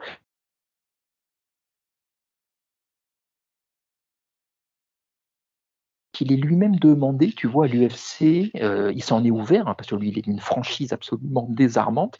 Euh, il a demandé lui-même à l'UFC de ne plus faire de 5 rounds, de ne plus faire de main event. Pour l'instant, en tout cas, tu vois, parce qu'il ne se sent pas, il se sent plus. Donc, est-ce que c'est pas ça C'est un mauvais message quand même. Hein. Bah, je sais pas, tu vois, est-ce qu'on peut prendre de la lucidité? Ça veut dire qu'il veut revenir peu à peu, mais effectivement, mmh. c'est à craindre que il envoie le message qu'en fait, euh, il en peut plus déjà. Tu vois, il en peut plus, il a plus la caisse pour un 5 rounds, il a plus la caisse pour un trop gros nom, et c'est pas, euh, c'est pas un bon, c'est pas un bon signe effectivement. Après-il, de base, il est plus talentueux parce qu'on avait quand même vu des choses. C'est devenu un peu un gag, euh, un running gag, un mème à force de faire n'importe quoi et de perdre, mais ce qu'on avait vu quand même en lui, ça venait pas nulle part non plus. C'est ah non, c'est un monstre à la base. Un monstre. Quand il est vraiment euh, d'équerre, quand il est carré, ce qui arrivait là peu souvent, mais euh, il a de quoi, il est, il est top 5. Tu vois, il était top 5 welter, il est top 5. Et on l'a vu, pour moi, son meilleur combat, paradoxalement, c'est para, paradoxalement, pardon, c'est une défaite. C'est sa défaite contre Whitaker où il avait certes perdu, il avait vraiment fait jeu égal avec Whitaker, qui est le deuxième ou troisième meilleur moyen au monde. Euh, et donc voilà, ça c'est vraiment. C'est le Darren Till, il est potentiellement, c'est ça. Et un Darren Till euh, euh, à l'aise, si tu veux, un Darantil vraiment euh, optimal est meilleur que Duplessis, je pense. Après, quel Darantil on va voir? Au niveau de là, au niveau du mental, au niveau du physique, euh, au niveau du, je ne sais pas. Je sais pas. Et moi, je crains qu'effectivement, Duplessis, sauf erreur, il n'y a pas de génie dedans, mais c'est suffisamment solide, euh, ouais, pour battre un team, tu vois. Et moi, je crains que devienne, avec ce combat, surtout s'il perd, bah, ça devienne un peu ce que devient Osdemir, c'est-à-dire une sorte de gatekeeper de luxe, tu mmh. vois, qui, qui, qui deviennent, hélas, euh, euh, ouais, qui se mettent à devenir un, euh, le gars suffisamment crédible, mais suffisamment aussi prenable que tu donnes aux prospects. Tu vois Et c'est dommage parce que c'est un type, je sais, c'est un type qui était potentiellement top 5, qu'il a été, et qui deviendrait, tu vois, une sorte de, de, de, de, chair à canon, entre guillemets, tu vois. Je pense que ça ne durera pas longtemps hein, s'il le fait. Hein. Il ah, arrêtera, je pense qu'il arrêtera. Ben, de toute façon, visiblement, moi franchement, j'ai pensé après Branson à un moment qu'il allait arrêter. Tu vois les signaux qu'il envoyait. Euh, il était tout le temps blessé, il n'arrivait même plus à s'entraîner. Euh, euh, et ça, ça fait un moment qu'il le dit, tu vois, parce que Thiel, on en il a eu quand même une grande. ligne de rien, il est jeune, mais il a un très très gros passif. D'abord dans la rue. euh, un très gros vécu, il était aux abords d'Anfield. Euh, il a fait, il a fait du pied-point pendant très longtemps, assez durement, tu vois. En MMA, il s'est jamais économisé, donc il y a toujours ce qu'on appelle l'âge et l'âge octogone, cher à Samir et Omar du podcast octogone. Et il est peut-être pas très vieux, mais en âge octogone, il est abîmé. Voilà, il est abîmé. Il en parle trop souvent pour que ce soit juste un gimmick, tu vois. Il mm. parle trop souvent de ses blessures. Des fois, il n'arrive même pas à s'entraîner parce que eh ben, il est cassé de partout. Et je crains effectivement, comme toi, qu'on ne le voit pas encore très longtemps. Et euh, du coup, voilà, sans savoir si comme Demir, ça a été un talent sacrifié, tu vois, un peu gâché, ou bien si simplement, ce qui est très possible aussi, vu que je les aime bien tous les deux, euh, et notamment là on parle de Thiel, je l'ai peut-être vu un peu trop beau aussi, tu vois, je l'ai peut-être prêté des qualités et un niveau qu'il n'avait peut-être pas, tout simplement. On va surveiller tout ça. Après, Derek Duplessis, euh, euh, son dernier combat contre Brad Tavares, souviens-toi que c'était un duel de, de striker ils ont un peu fait n'importe quoi tous les deux euh, en termes de, volume, en mm. termes de même de, de, disposition, de technique pure en striking, c'était vraiment faible. Euh, sur le combat, il y a, je crois qu'il y a des pourcentages de, striking qui sont vraiment pas bons. Je vais pas le souvenir, mais de toute façon, je, mm. j'ai vu, je me souviens avoir vu le combat et d'être un peu effaré. Euh, c'est un combattant qui est lourd quand même, hein, du Plessis volumineux. Donc là, c'est pareil, il y a peut-être des, des, trucs de cardio à aller chercher pour Thiel. Mm. C'est vrai que c'est pas du tout un combattant fini ou c'est pas du tout un combattant parfait, mais il ne l'est pas non plus. Donc, euh, quelque part, la match-up est intéressante, mais moi, j'ai vraiment peur du premier round. Quoi. Non, bien sûr, parce que Thiel, un Thiel qui est posé, quand on comme on l'a vu contre Whitaker ou contre Gastelum, euh, il le noie, il noie du Plessis au niveau du striking. Il est extrême, il est très technique. Thiel, moi, ce que j'aime bien, c'est que il est dans la cage l'inverse de ce qu'il est dans la vie. Dans la vie, il est complètement cinglé, explosif, et dans la cage, il est limite entre guillemets ennuyeux à regarder, tu vois, par moment. Tellement il est clinique justement, tellement il est, il est technique. il, il se déplace bien en plus. Il a un bon avant, un bon avant arrière et tout. J'aime bien. Ah mais complètement, il est vraiment, il est très technique. Il est, moi j'aime bien avoir, il est limite un peu trop sobre, mais il a très bon footwork, il a le cardio. Donc si vraiment il arrive dans de bonnes dispositions, il peut t'emballer ça en trois rounds, de faire un 30-27 euh, euh, tranquille. Maintenant, quel til aura-t-on dans la cage? Voilà. Euh, mais après, moi, voilà, d'un point de vue, voilà, pour, voilà, vraiment affectif, moi, je serais content simplement de le, de le revoir. Objectivement, euh, objectivement, moi aussi, moi le truc c'est que voilà, juste j'ai peur. Euh, j'ai peur du j'ai peur du, Dominique Reyes, tu vois. C'est à ah. Dominique Reyes que je pensais aussi. J'ai peur du Dominique Reyes. c'est possible. Mais comme, mais, euh, et comme tu l'as dit, pour le coup, s'il se fait une Reyes, ouais, il y a des chances qu'on le revoie plus après, effectivement. Surtout que le Duplessis, il a un côté un peu. je veux pas, je veux pas porter la poisse, hein, mais il a ce côté un peu Ryan Span, tu vois, du, du si, si jamais il fait un bon enchaînement. Ouh putain. Et en plus, ah. Euh, il a ce truc, et encore une fois, je l'assimile à Dominique Reyes peut-être, mais il a ce truc du je ne sais plus ce que c'est que de prendre un, un, kick, mais pleine puissance, dans le buffet, tu vois, pendant un an et demi. Alors peut-être qu'il connaît la douleur, qu'il se souvient avec son corps à avoir, avoir une mémoire musculaire, une mémoire de, de douleur, mais euh, moi, j'ai, là, il y a trop de. Entre Gustafsson et Reyes cette année, je sais pas, c'est des combats en fait sur lesquels j'avais tellement d'espoir. J'adore le storytelling, j'adore les belles histoires, j'adore les revirements, etc j'ai tellement été euh, abasourdi par la chute, euh, mais euh, comment dire, abyssale des deux, que j'ai vraiment peur. Et je, je, je, c'est pas, pas, mon frère, hein, mais, mais j'ai vraiment peur que Thiel s'inscrive là-dedans. Ce, ce, serait tout est possible parce qu'en fait, on n'a pas assez d'informations, si tu veux. Mais ce qu'on sait, ce qui émane de ces training camps, c'est que, encore une fois, au-delà du personnage fantasque, euh, il paraît que c'est l'un des gars qui s'entraîne le plus dur au monde. Tu vois, tout le monde est impressionné par l'intensité de ses trainings. Il s'entraîne quand même, il s'est beaucoup entraîné dans la team de Ramzat, qui est une team, euh, une team de psychopathes. Bah, Donc, tu veux, le foncier, il l'a. Et aussi, pour relativiser un petit peu sa défaite contre Bronson, encore une fois, il est arrivé, il avait une côte cassée, je crois, il n'était pas il était gras, tu vois, il n'était pas dans. Donc voilà, il faut toujours mettre en contexte. Moi, je préfère me dire que c'est le til, euh, le til de Whitaker qui va arriver euh, que le til de Bronson. Mais ça, on le saura, on le saura tout Voilà. Ah, ah, c'est clair. Le, le, til de, le til de Whitaker, euh, je pense que Duplessis finit même pas le combat. Oh, il y a des chances. Oh, ouais. oh, il y a des chances. Surtout, que contre Whitaker, en plus, il s'était fait exploser le genou pendant le combat, ce qu'il avait il a gêné dans le combat et ensuite après. Si tu veux, ça a rajouté à la longue liste Ouais, c'est clair. Ah, mais de toute façon, c'est il, une fois, on lui avait dit, euh, il s'est fait refaire les dents entre euh, il y a quelques années. Euh, alors bon, c'est très trivial si tu veux, mais on en avait beaucoup parlé parce qu'il avait, ça avait, ça avait été spectaculaire si tu veux, voilà. Et lui, il avait dit, on lui avait dit, mais pourquoi vous l'avez fait? Il avait dit, mais parce que je peux enfin me permettre de réparer un peu mon corps, parce qu'il avait dit, et il y a déjà quelques années, si tu veux, donc avant toutes les défaites en, encaissées ces dernières années, il avait dit, mais le MMA m'a beaucoup donné, les sports de combat, pied-point, MMA m'ont beaucoup donné, mais je leur ai beaucoup donné aussi en termes. Bah et notamment, il s'était fait casser toutes les dents, si tu veux, et donc ça devenait limite un problème médical sérieux euh, mmh. euh, à refaire. Il disait qu'il était brisé brisé de partout. Il avait mal partout quand il marchait, euh, quand il, euh, il, en disait même, euh, il le disait en rigolant à la type, mais il le disait quand même. Il disait J'espère que je pourrai, quand je serai plus vieux, m'occuper de mes enfants. Tu vois? Ah putain la vache. C'est Et voilà, voilà. c'est le. Compliqué. Ouais, c'est ça. Je, je, je, sais, je, sais, plus quel combattant, tu vas me dire, peut-être, tu sais, qui disait, euh, euh, une fois on l'interrogeait, il disait, euh, bah voilà, vous voulez vraiment être combattant, mais voilà ce que c'est, tu vois. C'est après un combat où il était limite défiguré. Voilà, il dit, il y a un prix à payer. Voilà. Il faut je sais plus qui c'est. Je sais plus qui c'est. Mais oui, oui, non, on joue pas, on joue pas à la boxe, on joue pas au MMA. C'est un, c'est un, Darren Till est un, est un exemple vivant. Euh, Alex Morono contre Santiago Ponzinibio dans les welter, la catégorie des welter, on en a parlé. Enfin, c'est pas, c'est pas, c'est pas chez les welter, c'est un catchweight à 180 libs, pardon.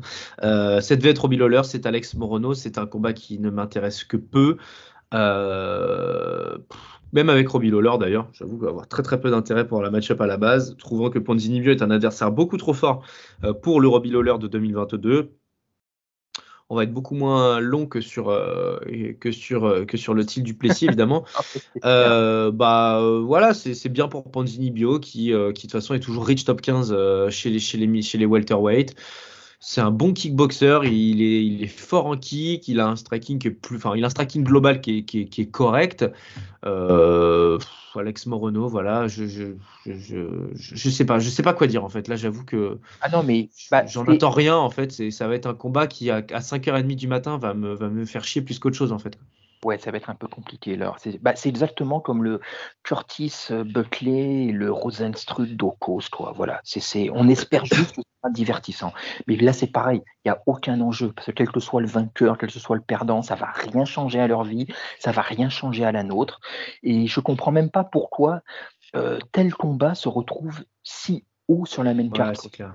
Déjà, à la limite, Lawler, tu te dis c'est le nom de Lawler, mais même, même ça n'avait rien à faire là. Mais alors là, je comprends même pas qu'il ait, qu'il ait maintenu ce combat. Tu vois, Saint-Pro, ils l'ont enlevé. Là, je comprends pas pourquoi ils ont voulu absolument maintenir ce combat. Je ne sais pas. Je sais pas. Vraiment, je j'en sais rien. Euh, j'en sais rien.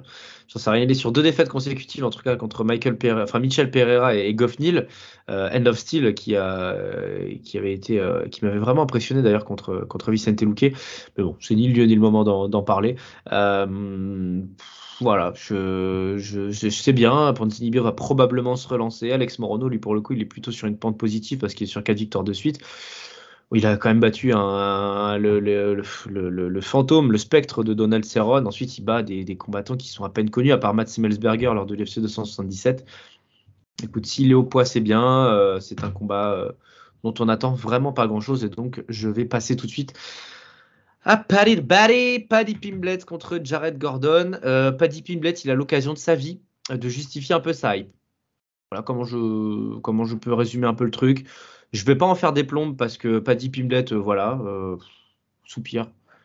C'est bien, mais il n'a pas du tout le niveau du top 15 actuel en lightweight. Il va probablement rentrer dans le top 15 s'il gagne parce qu'il est commun d'un UFC numéroté. Tant mieux pour lui, c'est bien, ça donne de l'attractivité, ça met un anglais et ça met un, accent à couper au couteau euh, hors lumière un petit peu. On le compare beaucoup à Conor McGregor. Personnellement, ça m'énerve énormément, mais c'est pas grave. Euh, moi, moi, je, enfin, je, suis peut-être pas objectif sur ce coup-là, mais j'en attends rien. J'ai rien contre Paddy Pimblett, je tiens à le préciser quand même. Encore une fois, c'est un bon lutteur, euh, mais euh, tout ce qu'on a vu, euh, et d'ailleurs en striking, c'est, c'est, vraiment pas terrible. mais voilà, je, je, je, je, tu vois, je, reviens même à pas savoir trop quoi dire parce que à la limite, qui, soit, qui passe, qui passe dans le top 15, c'est bien, mais en fait, euh, quand il va rencontrer de Saroukian pour passer en dans le top 12, il va se faire concasser, quoi, parce qu'il est dans une catégorie de tueurs. Euh, encore une fois, peut-être qu'il va me faire mentir, comme Sean O'Malley nous a fait mentir contre contre Petrian, hein, évidemment, mais euh, c'est un combat qui a rien à foutre en combat numéroté, c'est un combat qui n'a rien à foutre non plus en combat numéro 3 dans un UFC numéroté avec Proraska Teixeira en, en, en J'avoue que et encore euh, là où je lui donne du crédit, en fait, j'ai rien contre Pimblet, j'ai quelque chose contre ce qui est fait autour de lui. Donc en gros, l'UFC quoi. En gros, il est fan qui, qui m'énerve au plus haut point avec euh, avec des highlights où on voit que putain, c'est quand même a pas grand chose à se faire sous la dent pour l'instant, à part en lutte. Euh, parce que même sur ces, sur ces soumissions, elles sont, bien amenées, mais voilà, je pense que techniquement, il y a quand même plus intéressant, notamment lightweight, en, JB et tout ça. Euh, en lutte, il est très fort. Ça, il n'y a pas de problème. Il a toutes les dispositions pour être très très fort. Et dans le même moderne, c'est important. Mais ce que je mets à son crédit, euh, c'est que là, il semble ne pas avoir fait 120 kilos il y a deux semaines et qu'il semble s'être vraiment, vraiment, vraiment bien entraîné. Ça fait quelques temps maintenant qu'on le voit un poids quand même qui, semble euh, tout à fait intéressant. Donc, je pense qu'il s'est très bien préparé. Et s'il fait un statement, bah, il aura tout réussi. Et je pense même qu'il va le faire d'ailleurs, parce que l'adversaire n'est pas très, qualitatif enfin pas aussi qualitatif que ça, et euh, que euh, un combattant comme Pimblet ne rate pas, je pense, une occasion comme il l'a de, montrer au monde que, que, voilà, la life n'est pas injustifiée. de toute façon, tu parlais, lui, si lui se compare à McGregor, Pimblet, on peut le comparer à Sean O'Malley. Voilà, les deux, ce, sont des, euh, ce sont des têtes de gondole que l'UFC fait monter peu à peu en les préservant totalement, pour l'instant, de tout adversaire euh, possiblement, potentiellement dangereux, et qui font leur beurre bien plus en dehors de la cage que dedans. Voilà, c'est tout. Pimblet, c'est exactement comme l'était O'Malley jusqu'à son, avant son dernier combat. C'est un personnage. Voilà, c'est un personnage. Il mène sa barque. Et, euh, et puis voilà, il y en a, pour l'instant, il n'y a, a, pas grand chose à en dire, si ce n'est remarquer que l'UFC, avec, euh, ça monte peu à peu en gamme. Mais voilà, Jared Gordon, moi j'aime bien parce qu'il a une, il a une, il a une histoire. Ceux qui veulent un peu apprendre son histoire, euh, moi j'aime bien les parcours de vie un peu atypiques et tout. Histoire très très compliquée. Il vient du Queens déjà, donc. Euh, euh, non, mais vieux. Et puis c'était un jeune, il a été abusé sexuellement quand il était jeune, il est ah, tombé dans la dos dans la drogue très dure, il a fait plusieurs overdoses, il a failli rester, tu vois, et donc le MMA l'a sauvé. Enfin, tu vois, c'est vraiment un parcours de vie à la Rocky, quoi, vraiment, quoi. Tu vois, c'est vraiment le, euh, le film. Donc, il y a un côté, euh, euh, et de fait, avec Pimblet, il s'estime beaucoup parce que les deux sont des avocats de la. Ils parlent beaucoup de la santé mentale des combattants et de la population en général et tout. Donc, voilà, il y a beaucoup de respect entre eux. Mais voilà, c'est un peu plus élevé. On peut imaginer que les derniers adversaires de Pimblet, mais ça reste, c'est un adversaire qui est fait pour le faire briller, clairement clairement, voilà. Et donc Pimblet, il est fait, c'est fait pour le faire connaître du public américain en l'occurrence. Euh, ouais, il n'y a pas grand-chose à dire en fait quoi, sur ce combat. Quoi. C'est, Pimblet, j'arrive toujours pas à, à, imaginer son niveau réel. Voilà. Sur ce qu'on a vu pour l'instant, c'est très pas génial, mais si les adversaires n'étaient pas géniaux non plus, ce, Qui peut, ce, qui peut, juste t'agacer, ce que je comprends tout à fait, c'est que Tom O'Malley, encore une fois en son temps, il a une hype qui est totalement disproportionné par rapport à, pour l'instant, ce qu'il a montré et euh, les adversaires qu'il a affrontés. Voilà, c'est tout. C'est, euh, mais bon, ça fait ça fait partie du jeu, j'ai envie de te dire. Quoi. C'est, euh, le seul truc, c'est qu'effectivement, ce combat n'a rien à faire, n'avait déjà rien à faire en numéro 3 et encore moins en co-main mmh. event. Mais tu vois, là, où, je, discrédite plus les, fans que et l'UFC d'une certaine manière que Pimblet, c'est que euh, je pense que c'est quelque chose qui est venu à lui. C'est pas le gars qui va faire des frasques dans tous les sens, qui va les provoquer, qui va trash talker, euh, etc. C'est son comportement, le fait qu'il vienne de Liverpool, etc. Euh, et, le côté showman qu'il a, je trouve qu'il n'est pas exacerbé. Il y a quelque chose d'assez naturel qui me plaît en fait. Typiquement, moi Pimblet, je te dis, j'ai rien contre lui, je suis même plutôt, plutôt fan friendly, mais c'est le l'exubérance de, de, ce qu'on met autour de lui qui m'énerve en fait. Parce qu'en soi, euh, je trouve pas qu'il en fasse énormément, tu vois, dans les, dans les fight week, euh, et etc. Je trouve qu'il est même plutôt. Euh, c'est un personnage, voilà, mais tu remarques que tout est mis, tu vois, quand ils font quand même l'UFC, on vient à faire des, des vlogs euh, sur les prises de poids de Pimblet quand il va s'empiffrer dans les. bah, voilà, clairement, c'est du show. Voilà, c'est du show. C'est, c'est, euh, attention, comme tu l'as dit tout à l'heure, juste plus dur sera peut-être la chute. Voilà, parce que moi je crains juste pour lui, à moins qu'il nous ait caché des choses et qu'il progresse encore. Hein, mais effectivement, avoir le gap quand il va commencer à affronter des gars vraiment valables.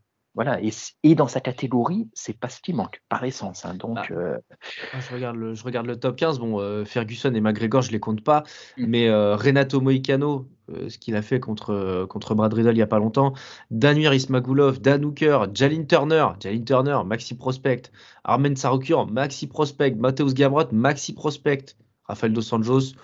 Euh, moi, je, trouve qu'il est encore hyper pertinent. Fiziev, et après, tu montes à Chandler, Darius, Geji, Poirier. Non, mais c'est un top 15 d'assassin. Pour l'instant, il a rien d'un assassin. Euh, il, manie les armes en bois pour l'instant. Euh, oui, non, absolument. Oui, oui, absolument. Mais tu remarqueras que pour l'instant, il n'a pas affronté justement de gars, de gars trop placés. Et même lui, je lui reconnais ça, n'a pas fait, sauf erreur, sauf si je l'ai loupé, mais de déclarations comme quoi euh, euh, il prenait quelqu'un du top 10, voire du top 15, tu vois. C'est vrai, mais je pense qu'il a conscience de ça. Hein. Oui, voilà, voilà, exactement. Donc, euh, je lui enseignerai à voir, à voir. Voilà, c'est, Moi, j'attends, bah, comme pour tous les autres combats dont on n'attend rien, j'attends juste du fun. Voilà, quelque chose de spectaculaire, du fun, qu'on s'amuse. Voilà, qu'on s'ennuie pas. Mais, mais sportivement, Ouais, à part un statement, euh, ça ne, ça ne, ça n'engage pas grand-chose. C'est pas faux. C'est pas faux, c'est pas faux. Moi, j'ai juste peur. Mais de toute façon, après, euh, comme je disais, Ferguson et McGregor sont 14 et 15. Les deux tendent de toute façon à sortir des rankings euh, des lightweight. Donc, bon, à la limite, tu veux le mettre 15e, bah, c'est bien. Mais de toute façon, quand tu vois que les autres combattants du top 15 euh, ou qui sont rich top 15, c'est Brad Riddle par exemple, ou c'est des combattants comme ça qui au final sont pas dans une dynamique positive. S'ils rentrent top 15, je suis pas effaré, mais après, euh, va-t'en taper le, top 13, toi. Tous, ceux, tous ah les noms que j'ai cités, quand même, ce sont des, des, des, assassins, quoi. Allez, peut-être je peux, je peux mettre Danouker qui a quand même battu un Carlos Cuelles euh, qui j'aurais pu faire la même presta dans l'octogone, mais Ismagulov, Moicano, putain, Moicano, Jalin Turner. Jalin Turner, il le, il il le détruit. Enfin, je, enfin, je sais pas. À partir du top 10, je, le donne vainqueur contre personne en fait. Ah non, mais, non, mais et même contre un... Hooker et tout hein, d'ailleurs. Exactement, c'est ce que j'allais te dire. Même un Hooker, je le mets pas favori. Euh, ouais, bon bah écoute, voilà. qu'il fasse son histoire, mais euh, c'est le coup d'après moi qui m'intéresse. Mais je pense que c'est quelqu'un qui est capable de sublimer, mais qui part avec un trop gros retard en fait par rapport au top 13 que j'ai que j'ai pu citer un petit peu précédemment. Est-ce qu'on passerait pas au, au main event, mon cher Lionel? Euh, allons-y, il est temps. Yann Blachowicz, Magomed, Ankalaev. Waouh Ça, pour le coup, ça va envoyer. Ça va envoyer. Et euh, je ne sais pas toi, mais moi, j'ai du mal à donner un, favori pour l'instant. Parce que euh, donc ça va être un combat en 5 rounds. On sait que les deux, de toute façon, sont capables de combattre sur 5 rounds je, me languis justement de, voir Ankalaev euh, dans un 4 et 5e round, voir comment il gère un petit peu tout ça. On a de toute façon des deux côtés d'excellents, globalement d'excellents gestionnaires. Euh, la variété de Blachowicz avec euh, sa lutte me donne envie face, à, ce que va proposer Ankalaev. moi, franchement, là pour le coup, ça fait partie, et peut-être que je suis suis peut-être pas le seul, mais je pense que pas mal vont dire Ankalaev, etc. Euh, moi, j'aurais peut-être même tendance à dire Blachowicz, mais vraiment d'une très très courte tête, pour la simple et bonne raison qu'il a tellement chié son dernier title shot contre, contre Glover, que là, et c'est un concours de circonstances, il se bat pour une ceinture, intérimaire de surcroît, mais c'est une ceinture quand même. Euh, non, non, non, non, non, non, c'est la vraie ceinture. Hein. Ah, c'est la vraie ceinture. Ah oui, oui. Et eh ah, ben, cru que c'était intérimaire. Ah, il l'a juste abandonné en fait. Absolument. Ouais, ouais. Ah bah autant pour moi, tu vois. Ouais, ouais. Autant pour moi. Donc, de fait, encore plus, je pense que là, il rentre dans une préparation mentale et physique qui, euh, qui, qui... c'est quasiment un miracle pour Blachowicz d'avoir un title shot aujourd'hui, euh, d'avoir une opportunité vraiment d'aller chercher la ceinture. Euh, Ankalaev l'a largement mérité, par contre, son title shot. Donc, tu vois, il y a une espèce, là encore, d'ambivalence qui vient entre le miraculé et le protagoniste euh, méritant. Qui fait qu'il y a une dimension émotionnelle qui va même au-delà des compétences, des skills de, chacun. On sait aussi que Blachowicz, comme en d'ailleurs, ils ont des qualités en kick et que ça va, pas mal envoyer d'ailleurs. Euh, en Kalev a d'excellents body kicks. Blachowicz est très bon sur les low kicks et sur les calfs, etc. En striking pur et dur, euh, je pense que Blachowicz a une supériorité en puissance, mais Ankalaev a une supériorité en volume et en précision. Tu vois, enfin vraiment, il y a un duel qui est passionnant, mais je crois que tu le disais un peu tout à l'heure. Je pense que tu vas donc euh, du coup t'inscrire en, en, vrai avec moi. C'est que il y a, on pourrait pas forcément le croire d'un prix abord, mais en fait, il y a un vrai duel de style euh, dans ce dans ce duel et c'est passionnant. Ah mais complètement, complètement. Euh, c'est euh, moi alors je sais pas si je l'avais dit en off ou au début au début du podcast, je sais pas, vu qu'on parle beaucoup, mais pour moi c'est un mini event qui est plus intéressant que celui qui était prévu. Tu vois, parce que beaucoup plus indécis, euh, parce que beaucoup plus porté sur l'avenir entre guillemets et, et vraiment hyper hyper intrigant à tout niveau.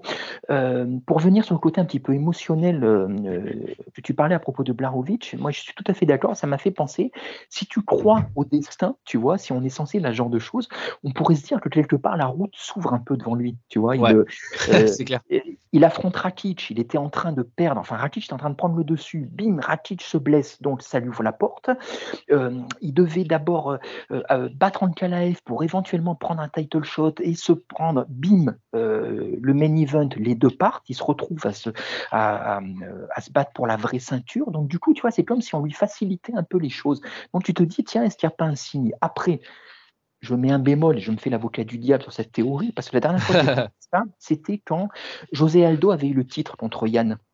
Euh, il avait perdu contre Moraes, il devait affronter Cerudo, et tu sais, tout le monde était parti. Cerudo prend sa retraite, malgré la défaite, on lui donne le title shot, et moi je m'étais dit, mais c'est le destin en marche, tu vois, tout est fait pour lui donner le titre. sauf que, voilà, sauf qu'après la réalité se ramène.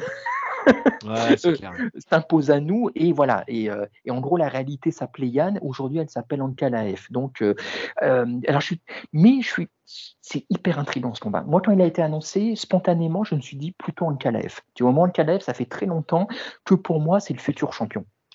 C'est parce que euh, il, impose quelque chose euh, qui, moi, je trouve, je trouve très impressionnant. Moi, le combat de rêve, ça aurait été Jiri contre Ankalaev. C'était vraiment l'opposition de style et de personnalité euh, Ça arrivera. Ouais, j'espère, j'espère.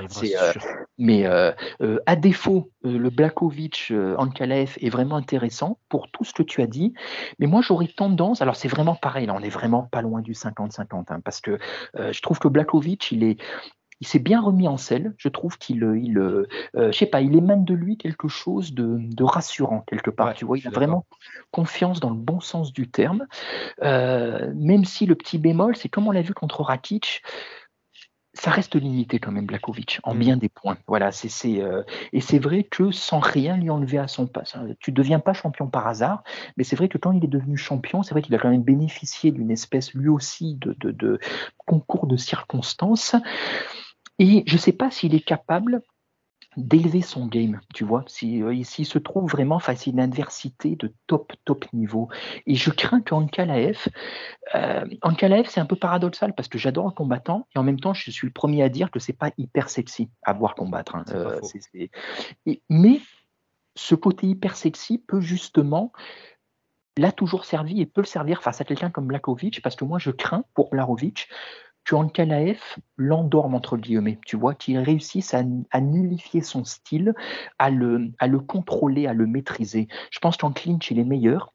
Si ça va au sol, il est potentiellement... C'est le meilleur de la dive. C'est le meilleur de la dive en clinch, Ankalaev. Euh, voilà, surtout que euh, voilà, je pense qu'il est meilleur au sol, il est meilleur en lutte. Euh, le striking de Blakovic est peut-être meilleur, mais Ankalaev, il est vraiment pas mauvais non plus. Il peut garder, réussir à garder la distance ou au contraire la casser pour justement le clincher ou l'amener au sol. Point de vue physique, Blakovic, c'est un monstre, mais Ankalaev n'a rien à lui envier à ce niveau-là. Donc je pense que si tu veux, à chaque chose que, peut proposer Blakovic, je pense qu'Ankalaev a une réponse. Mais je ne suis pas certain que la différence soit vraie. Enfin, que, que, l'inverse soit vrai, par contre. Si Ankalaev, ça va au sol, je ne suis pas sûr que Blakovic soit de, en mesure de, de lutter. Donc, moi, je mettrais Ankalaev peut-être un poil devant, mais vraiment un poil. Et euh, mais sachant que je m'attends pas, par contre, j'espère un combat disputé et spectaculaire, mais ça m'étonnerait pas que ce soit euh, l'inverse absolu. Un peu vérolé. Euh, exactement, exactement. Que Ankalaev l'endorme et en face un combat chiant tu vois, chiant. il aurait raison dans ce cas-là, mais Ouais, un combat, un combat boring à suivre, quoi. Dans, euh, et peut-être que le, le, le, la solution pour Blakovic dans ce cas-là, ce serait réussir à conserver sa distance et d'envoyer bah, ses kicks et ses, et ses hammers de, de, lui. Il a un marteau de Thor dans chaque main. et, même dans chaque pied, quoi, limite. Donc, ah oui, il ne faut surtout pas aller sous-estimer ses, qualités. voilà, complètement, c'est ça. Exactement. J'ai l'impression que Blakovic, chaque fois que tu le sous-estimes, tu es surpris. Mmh, mmh. Mais euh, en même temps, lui, euh, quand on l'a, quelquefois on l'a mis favori, notamment comme contre Glover, il passe à travers. Donc, à voir. C'est vraiment, c'est très intrigant, mais euh, voilà, moi, ce, voilà, ce que je crains, c'est le combat maîtrisé par Ankalaev, tu vois, sans que ce soit péjoratif, mais au niveau du spectacle. Encore une fois, pour, pour nourrir la, discussion, et je vois un plus et un moins pour, pour Ankalaev. Le plus, c'est qu'au final, il a un striking qui est, que je pense assez sous-estimé il, est, il a vraiment un KO power, mais que tu as l'impression qu'il n'utilise pas tant que ça. Tu vois, il, c'est encore plus un excellent gestionnaire qu'un excellent euh, mm. qu'un combattant qui va parfois se jeter à corps perdu ou qui va aller chercher forcément le coup dur. Euh, le moins, c'est que tu vois, quand tu regardes sa carte, bah en fait, le combattant le plus, euh, le plus fort qu'il ait battu, c'est Thiago Santos, quoi. Oui, c'est vrai, c'est vrai. Et au final, Thiago Santos, euh, alors euh, gros respect à sa carrière. Attention, en plus, moi je l'aime bien, je l'aime bien Thiago Santos. Mais il est quand même sur 5 euh, défaites lors de ses 6 derniers combats et, et derrière son, son, title shot perdu contre John Jones où il avait perdu la split, quand même très compliqué derrière. Donc ah, bien sûr. En fait, tu vois, le, son dernier combat, c'est une victoire sur Anthony Smith, qui avait en plus pas de jambes, mais qui de toute façon aurait perdu quoi qu'il arrive, on va pas se mentir. Parce qu'Anthony Smith, voilà quoi, mais il était blessé. Euh, Volkanos Demi, on en a parlé, il a un plafond de verre qui est quand même assez bas. Nikita Krylov, c'est quasiment peu ou pour la même chose. Coûter là-bas, j'ai même pas envie d'en parler parce que moi, je, je le déteste. Euh, tu vois. Euh, oui, mais absolument. Et il perd contre Paul Craig. Bon, après, Paul Craig, voilà, c'est Paul Craig. Mais tu vois, en fait, il, y a, il a, au final, mais je disais la même chose d'Islam Marachev. Donc, euh, exactement, c'est ce que j'allais te dire. Voilà, c'est exactement ce que j'allais te dire. C'est le, le contre-exemple qu'on peut opposer. Mais c'est vrai que Ankalaev peut effectivement faire penser à ce profil. Parce que je suis tout à fait d'accord, quand tu vois la, euh, les palmarès des deux, il n'y a pas photo euh, pour l'un en faveur de Blakovic, mais Ankalaev, il fait partie de ces combattants, tu pressens un potentiel. Qui ont de la marge en fait. Voilà, exactement. Voilà, qu'il n'a pas encore le potentiel, il l'a pas encore montré. Tu sens qu'il a encore plein de choses à montrer et qu'il a ça en réserve. Voilà, c'est c'est euh, et du coup. Euh, moi, je rajouterais sur l'expérience, peut-être, est-ce qu'il a déjà disputé des 5 rounds euh, en KLAF ah, Anthony Smith, techniquement, c'était un 5 rounds. C'était un 5 rounds, voilà. Euh, attends, je dis une Attends. Oula. Parce que... Ah non, c'était Santos, pardon, parce que c'était un main event de Fight Night. D'accord, c'était Santos. c'était l'un ou l'autre, mais c'était voilà. il avait un sac. Et du coup, il a été au bout d'ailleurs. je ne suis pas du tout inquiet sur son, sur son volume et son cardio, tu vois. Je pense que toi non, plus d'ailleurs. Non, non, non. De toute façon, le mec, c'est un Dagestané, donc euh, là, tu as tout ah dit. Hein. il grimpe des chaînes de montagne depuis qu'il a 4 ans. Euh. Oh là là, tu vois. Je crois que c'est dans le countdown ou dans un Bédit, je sais pas, tu le vois. Euh, ouais, un extrait de sa prépa physique, c'est c'est l'homme des cavernes, quoi. Le gars, il s'entraîne. Oh là là, c'est n'importe quoi.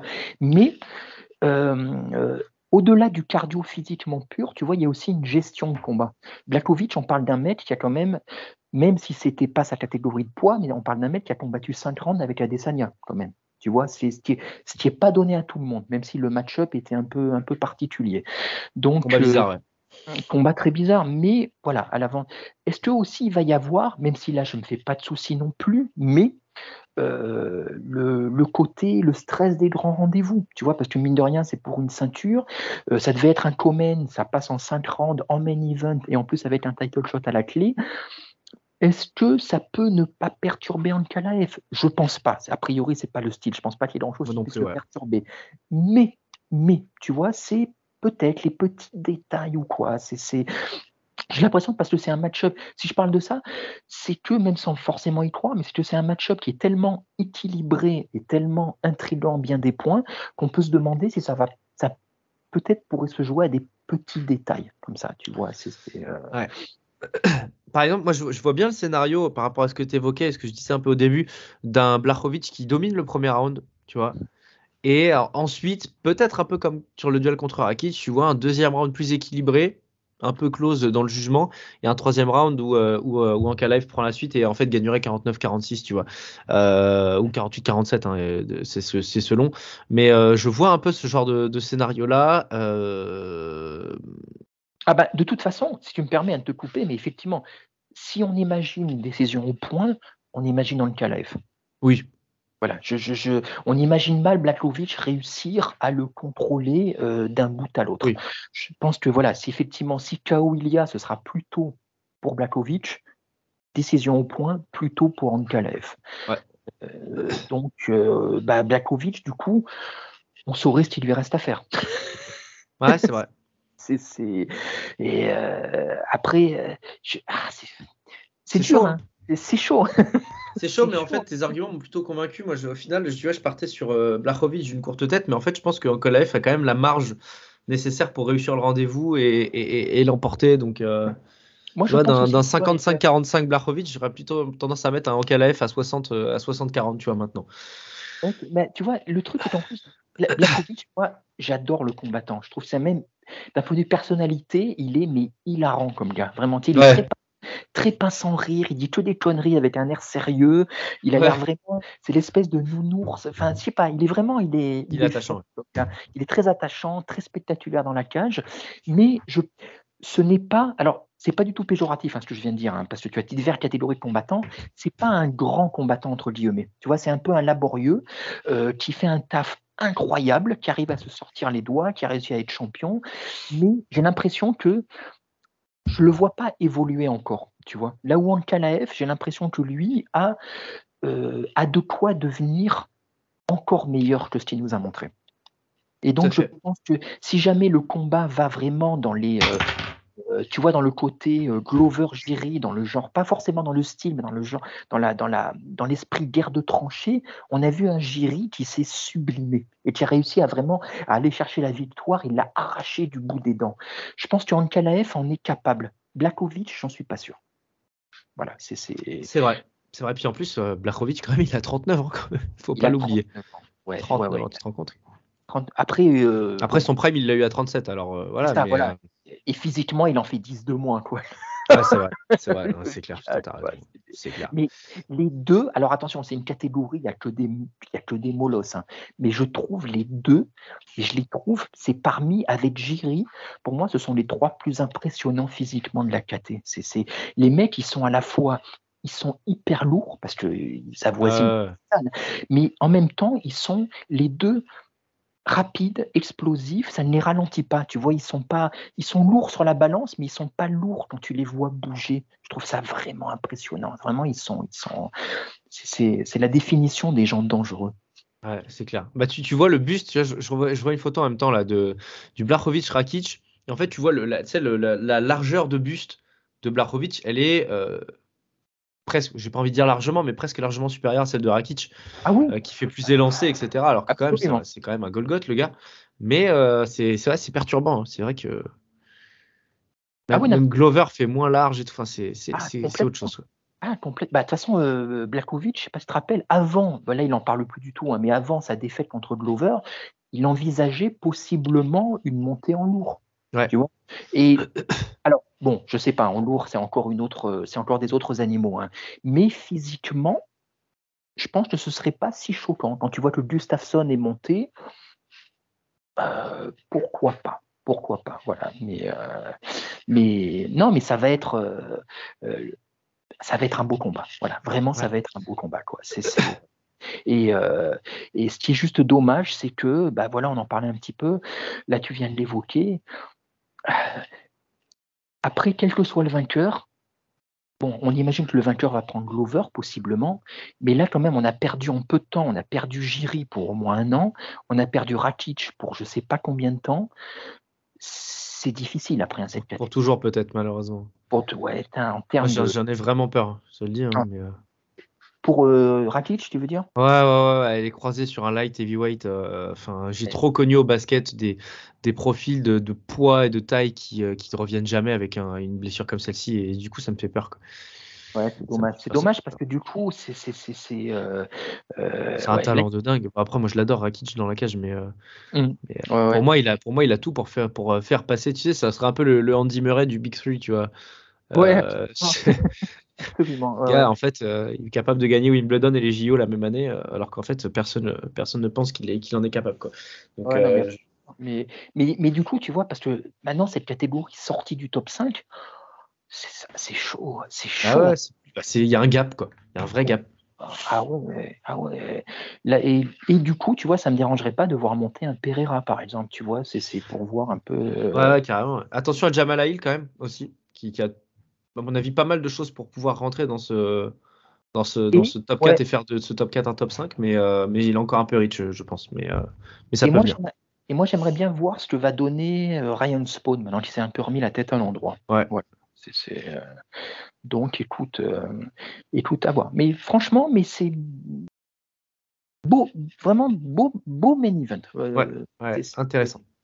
Ouais, ouais, franchement, cette, euh, voilà, autant cette carte, les prélims, euh, il y a mais la main carte, franchement, euh, elle est chouette. Tout à fait. Tout à fait, tout à fait. Bon, moi, je pense qu'on en a, on en a terminé sur cette UFC 282. On a même euh, on a digressé dès le départ, donc ça nous évite de digresser à la fin. C'est pas, c'est pas un problème. Euh, évidemment, bah, le débrief. Alors, moi, je- j'annonce d'ores et déjà que je ne pourrais pas le voir l'événement en direct et donc je ne pourrais pas faire le débrief dimanche. Par contre, on le fera lundi, si, si ça te va, mon, mon cher Lionel. Euh, lundi, donc de tout début de semaine prochaine, parce que bah, malheureusement, je, je, je, je bosse et Maxi bosse samedi et dimanche. Donc, je ne pourrais absolument pas. Enfin, il faudra que je dorme en fait entre les deux. Donc je pourrais malheureusement pas voir le combat, euh, enfin les combats, et je, je regarderai ça dimanche soir à tête un peu reposée. On en parlera lundi si ça te va. Mais absolument. Et j'en profite pour que tout le monde soit au courant quand même pour te souhaiter un bon anniversaire. C'est ton anniversaire. Alors c'était euh, quand on tourne, c'était il y a deux jours, mais merci évidemment Lionel. Euh, ouais. Euh, 14 ans, ça y est, on est là, on, on arrive bientôt. la conduite accompagnée, c'est dans deux ans. Non, non, ouais, 26, 26 ans, putain. 26 ans. J'aurais l'âge pour être un prospect, hein, en fait, hein, en MMA. Oh là, même si, bah, si tu as le profil de Rosas, t'es même un vétéran. Là. Ouais, ouais, mais pour Blachowicz, par contre, je suis une jeune pousse. Ah oui, pour Blakovic, ça n'a même pas commencé les sports de combat. Ouais, c'est ça. Moi, je serais pour le coup, je serais un welter. Non, je serais un middleweight. Attends, middleweight, c'est moins de 83, c'est ça hein? Ouais, euh, moins de 84, ouais. Moins de 80. Ah, j'aurais du poids à prendre. En fait, il faudrait que je cut pour aller à moins de 77. Donc, Ouais, euh, Mais du coup, il y a Ramzat et j'ai pas envie de combattre Ramzat. Donc, euh, Bah, écoute, euh, tu veux combat soit Ramzat, soit Pereira. Dans les deux cas, euh, Ah putain, c'est une galère. C'est une galère. C'est une galère. Non, mais donnez-moi, donnez-moi, donnez-moi, je sais pas, ouais, Wonderboy, allez. Comme ça, je rentre dans le top 6. Chut. Après, Oh, je me fais concasser par Bellal et puis je reste dans le top 6 et je suis un combattant mid-range. Pas mal déjà. Et au final, je combattrai par, Batmas, par combattre Masvidal et je le laisserai gagner. Ouais. Tu vois la carrière ingrate Ce serait un crève-cœur, ouais. Je pourrais pas, je pourrais pas, je pourrais pas. C'est- trop tard maintenant. C'est trop tard. Et toi, tu serais dans quel caté? Tu serais dans, tu serais, tu serais un welter aussi, non? Euh, là, en ce moment, je suis... je suis. Non, je serais léger. Tu Léger. serais un lightweight? Ouais, ouais, ouais, ouais. Non, parce que là, c'est ce... ouais. lightweight et même vu ma constitution, euh, je couperais un peu, je serais un phaser. Je serais un ouais phaser. Ah ouais, ouais. Attends, mais tu mesures combien?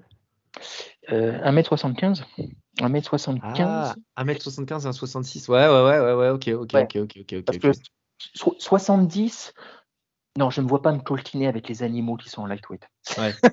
c'est un autre monde. Alors, les mecs qui sont à 80 kg au, au quotidien, Ouais, ouais. Avec une prépa physique, vu ma constitution avec une prépa physique et des cutines, je pense que je pourrais même descendre euh, en moins de 61, je pense. Ah ouais? Ah, ce serait dur, ce serait dur, mais, Ah ouais, putain, Bantam carrément. mais justement, je fais le weight bully comme ça. Ouais, ouais, contre, contre Sterling, c'est pas débile. Mais euh, attends, je suis en train de me dire, 1m, moi je suis 1m83 ou 4, enfin je suis 1m84. Donc à 77, en fait, il faudrait peut-être que je redescende dans lightweight et que j'arrive dans la cage à 77-78. Ah bah de toute En façon, fait, c'est je suis en ce train de me dire. Oui, oui, oui, c'est clair. En fait, je pense que j'ai à peu près le même physique que. Enfin, j'ai le même physique. J'ai le même rapport poids-taille que, que Poirier, je pense. Je pense qu'il doit pas être loin de faire 1m83-4 aussi. euh. Poirier, ouais, il fait 1m80, 1m80, je crois, un truc comme ça. 1m81, 1m80, ouais. Voilà, faudrait que je regarde. Mais euh, ah, me foutre sur la gueule avec des Destiny Poirier, ça aurait pu être, euh, ça aurait pu être passionnant. Parce que c'est... Euh, ouais, ouais, je sais pas. Ouais. Ah, c'est plus Danouker. Je ressemblerais peut-être plus à Danouker, tu vois, parce que lui, il est vraiment grand pour le coup. Enfin bref. Oui, ouais. Danouker, il, a- il m'a l'air beaucoup trop sympa pour, euh, pour, pour me taper avec. mais bon. Ah, bref, bref. Ah, avec Moïcano, ça pourrait être marrant. Je lui ferai des vannes et tout. euh, je le déconcentrerai. Bim, overhand. Dodo. Bref. Bref, bref, bref, après avoir bien digressé comme il faut, on vous souhaite une excellente après-midi, une excellente soirée, un excellent matin, un très bon café, tout dépend quand est-ce que vous nous écoutez. En tout cas, c'était bien sûr un plaisir de, se retrouver avec Lionel pour vous proposer cette preview complète de l'UFC 282. Maintenant, on fait tout. hein. On fait l'entrée plat dessert, on commence par les, les early parce que bah, ça nous fait plaisir aussi de, vous proposer euh, les petits profils comme ça de, de combattants euh, que vous allez voir en début de soirée si jamais vous les voyez. Et puis comme ça, si jamais ils percent, vous les connaîtrez avant tout le monde. On vous embrasse et on vous dit à très Euh, bientôt juste, pour le ouais. débrief. Je t'en prie, je t'en prie. Mot de la fin, Lionel. Voilà, le mot de la fin, un dernier mot, une pensée pour Joe Rogan, qui, euh, si jamais Darren Till et Paddy Pimblett l'emportent, va devoir euh, les interviewer tous les deux. Oh. Et avec euh, l'accent de chacun des deux, made in Liverpool, je lui souhaite bon courage. Voilà, une pensée, Joe. Et une pensée pour le bras droit de Joe Rogan qui risque de se faire arracher si Darren Till l'emporte. hein. Ça, il risque. euh, Comme Moïcano, tu sais, il va lui arracher le bras, il va même pas avoir le temps de poser une question. Enfin, bon, faut, dire vu ces questions. Give us your thoughts. Ah, super. Merci. Ça, c'est le journaliste qui parle. Ça m'énerve. Toujours. Mais bon, c'est pas grave. C'est pas pire que. Comment il s'appelle? Que, que, que. Daniel Cormier, évidemment. Parce que lui, c'est encore pire. Allez, on embrasse. De, on embrasse, j'allais dire Dustin Poirier, on embrasse Daniel Cormier, on embrasse Joe Rogan, on embrasse tout le monde. Et on vous dit donc Et on vous dit à très bientôt pour le débrief. Ciao à tous et Charlotte évidemment tous les copains Guillotine Podcast, Samir et Omar, euh, Saïd Alabadi, Baba et Lucas de, la BDR. Et encore Alex Herbinet bien sûr de euh, RMC Sport. Enfin bref, on vous embrasse tous et on vous dit à très vite. Ciao. Merci à tous d'avoir été jusqu'au bout du podcast. Encore une fois, si ça vous a plu, n'hésitez pas à mettre une bonne note sur les plateformes, ça améliore notre visibilité. Encore merci et à très vite.